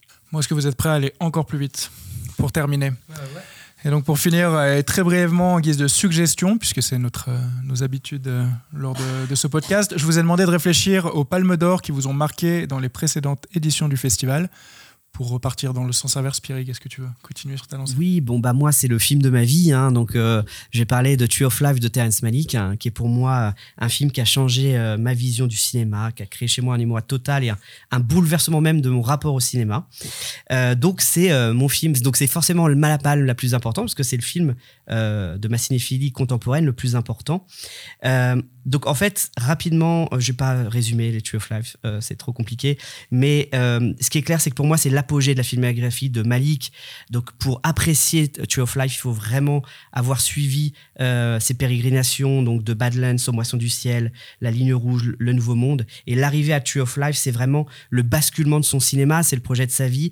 C'est-à-dire que Malik au départ c'est le transcendantalisme d'Emerson, il bascule avec avec Tree of Life dans l'anthropomorphisme avec cette fameuse scène euh, culte du dinosaure qui appose sa main mais qui en fait qui, qui en, font rire euh, certains mais, euh, mais en fait qui est le bouleversement de son cinéma. En fait il crée de l'anthropomorphisme alors que il était dans le transcendantalisme avant. Et ça ce- ce- ce- ce- cette transformation du cinéma et je trouve extraordinaire voilà, c'est un film complètement gracieux, c'est un film monde, c'est un film univers, euh, donc euh, qui euh, qui balaye une, multitude de thématiques.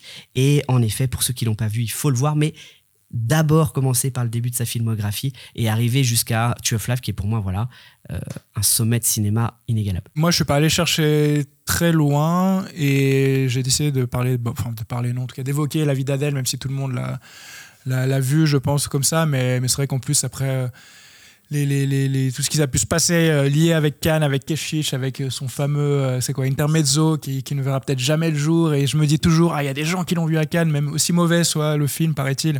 Voilà, je trouve qu'il y a quand même un lien avec Cannes. Et puis, bah, pour moi, c'est surtout parce que ça a fait quand même éclater Adèle Exarchopoulos, qui est une actrice que, que j'aime beaucoup et que, qui, qui me convainc dans la plupart de, de ses films. C'est une actrice, et notamment dans ce film, que je pourrais voir. Euh, à chaque fois, je crois que j'en avais déjà parlé lors de ce podcast, mais j'ai même pas envie de dire jouer parce que j'ai l'impression qu'elle vit en fait face à la caméra. Donc euh, voilà, en reparcourant vite fait les quelques derniers films, euh, parce que j'ai peu eu le temps de parcourir tous les, toutes les palmes d'or, je citerai euh, La vie d'Adèle. Et puis j'en dirai pas plus, juste qu'il faut le voir. Très très grand film. Et formidable actrice, en effet. Kevin, à toi. Euh, moi, je suis pas allé chercher bien loin non plus. Et d'ailleurs, c'est un film que j'ai découvert assez récemment, ça doit faire une année. C'est 4 mois, 3 semaines, 2 jours de, euh, de Munju, euh, qui est un film en fait que j'ai découvert à la Cinémathèque suisse et euh, en fait qui m'a euh, qui m'a provoqué véritablement l'effet d'un d'un choc euh, visuel. Je m'attendais euh, à pas grand chose, je connaissais même pas véritablement le scénario et le synopsis du film. Et euh, quelle claque, quelle claque visuelle, quelle claque politique, quelle claque euh, émotionnelle. Comme le Bellocchio, on l'a évoqué, c'est un film qui articule le singulier, le singulier et le national, donc euh, l'intime et le politique, d'une manière extrêmement fine, notamment par euh, l'usage de, de plans séquences fixes. J'en dévoilerai pas grand-chose, mais il y a vraiment un travail formel qui... prend l'émotion, qui la laisse naître, qui la laisse émerger, se développer. Et moi, en fait, un travail formel qui m'a absolument saisi. Donc voilà, j'avais juste envie d'évoquer ce film-là. Euh, Monju était euh, retourné à Cannes l'année passée avec RMN, qui était aussi un, un très très bon film. Très grand film pour moi, même que j'ai préféré. Moi. Ok. Moi, je trouve également le film assez immense, moins bon que 4 mois, 3 semaines de jour, mais voilà, juste parler de, de Munju qui parle de la Roumanie et notamment des dysfonction- euh, enfin, du dysfonctionnement politique de la Roumanie à, ta- à travers la trajectoire d'une femme, à travers son intimité, à travers sa sexualité. Je trouvais ça grandiose. Donc voilà. J'allais évoquer RMN, et, qui était donc l'année dernière à Cannes. Et Très grand en film. effet, en parlant de plan séquence, il y en a un fin de film de 17 minutes qui fixe, qui plus est, qui vaut vraiment fort. le détour. Tobias, à toi. Euh, alors moi, ce serait, euh, je pense, conversation secrète. Du coup, on revient un peu. euh, J'ai hésité avec celui-ci. hein. Ah ouais. Arrêtez de vous mettre Moi, moi, j'ai d'accord, hésité à part ça. J'ai hésité par, à, à part ça avec euh, la vie d'Adèle. Enfin, la vie d'Adèle, c'est vraiment aussi un choc. Je pensais que tu allais lire Fahrenheit, mais. euh, C'est vrai qu'on s'est pas concerté, il y aurait pu avoir Il y aurait pu y avoir deux, euh, deux pôles. Mais du coup. Non, mais conversation secrète. Alors déjà, moi, j'ai un rapport euh, presque, enfin, au-delà vraiment des, ar- des arguments, euh, des arguments purement euh, formels cinématographiques. Euh, moi, Coppola, c'est vraiment le cinéaste qui m'a, qui, a lancé ma cinéphilie. Avant, j'étais pas cinéphile. Ensuite, j'ai vu Le Parrain 1 et j'ai vu Le Parrain 2. Et Le Parrain, c'est Enfin, je pense c'est les, les films les plus importants, les plus importants pour moi parce que c'est vraiment les films qui m'ont qui m'ont fait naître en tant que en tant que cinéphile. Et Conversation secrète, d'ailleurs, c'est entre les deux parents et c'était le film euh, que euh, Coppola a posé comme condition pour pouvoir faire le Parrain 2 parce que le Parrain 2 parce que le Parrain évidemment c'est des films de commande. Et euh, Coppola a dit à la Paramount ok je, je réalise le Parrain 2 mais vous me laissez d'abord faire un film que j'ai vraiment envie de faire et du coup c'était Conversation secrète et Conversation secrète bon ça s'insère du coup de la tradi- tradi- tradition des films euh, complots, des films dossiers, etc. Euh, aussi le, la recherche de la vérité extrêmement, extrêmement euh, importante euh, dans le film. C'est un film absolument euh, sublime d'un point de vue, formel et qui contient pour moi peut-être le plus beau plan de fin de l'histoire du cinéma et peut-être la plus belle séquence de fin de l'histoire du cinéma. Du coup, voilà, je vais laisser découvrir euh, ceci aux, aux auditeurs, mais euh, voilà, c'est- c'était un choc euh, auquel je me suis toujours pas remis. Bon, ça va être le plan de fin de ce podcast aussi. Voilà. Ça va vous, tenez toujours, transition, vous là. tenez toujours le coup. La transition a été parfaite. Parfait. Et 3 heures d'enregistrement. Non, vous voulez- tu veux vraiment savoir? Ça fait 2h17. Mais heureusement, il y aura la magie du montage. Et donc, c'est ainsi que se termine ce 18e épisode de Fil du Ciné. Merci à toutes et à tous de nous avoir écoutés. Merci à vous autour de cette table d'y avoir participé. On se retrouve très vite pour un nouvel épisode. Et d'ici là, Vive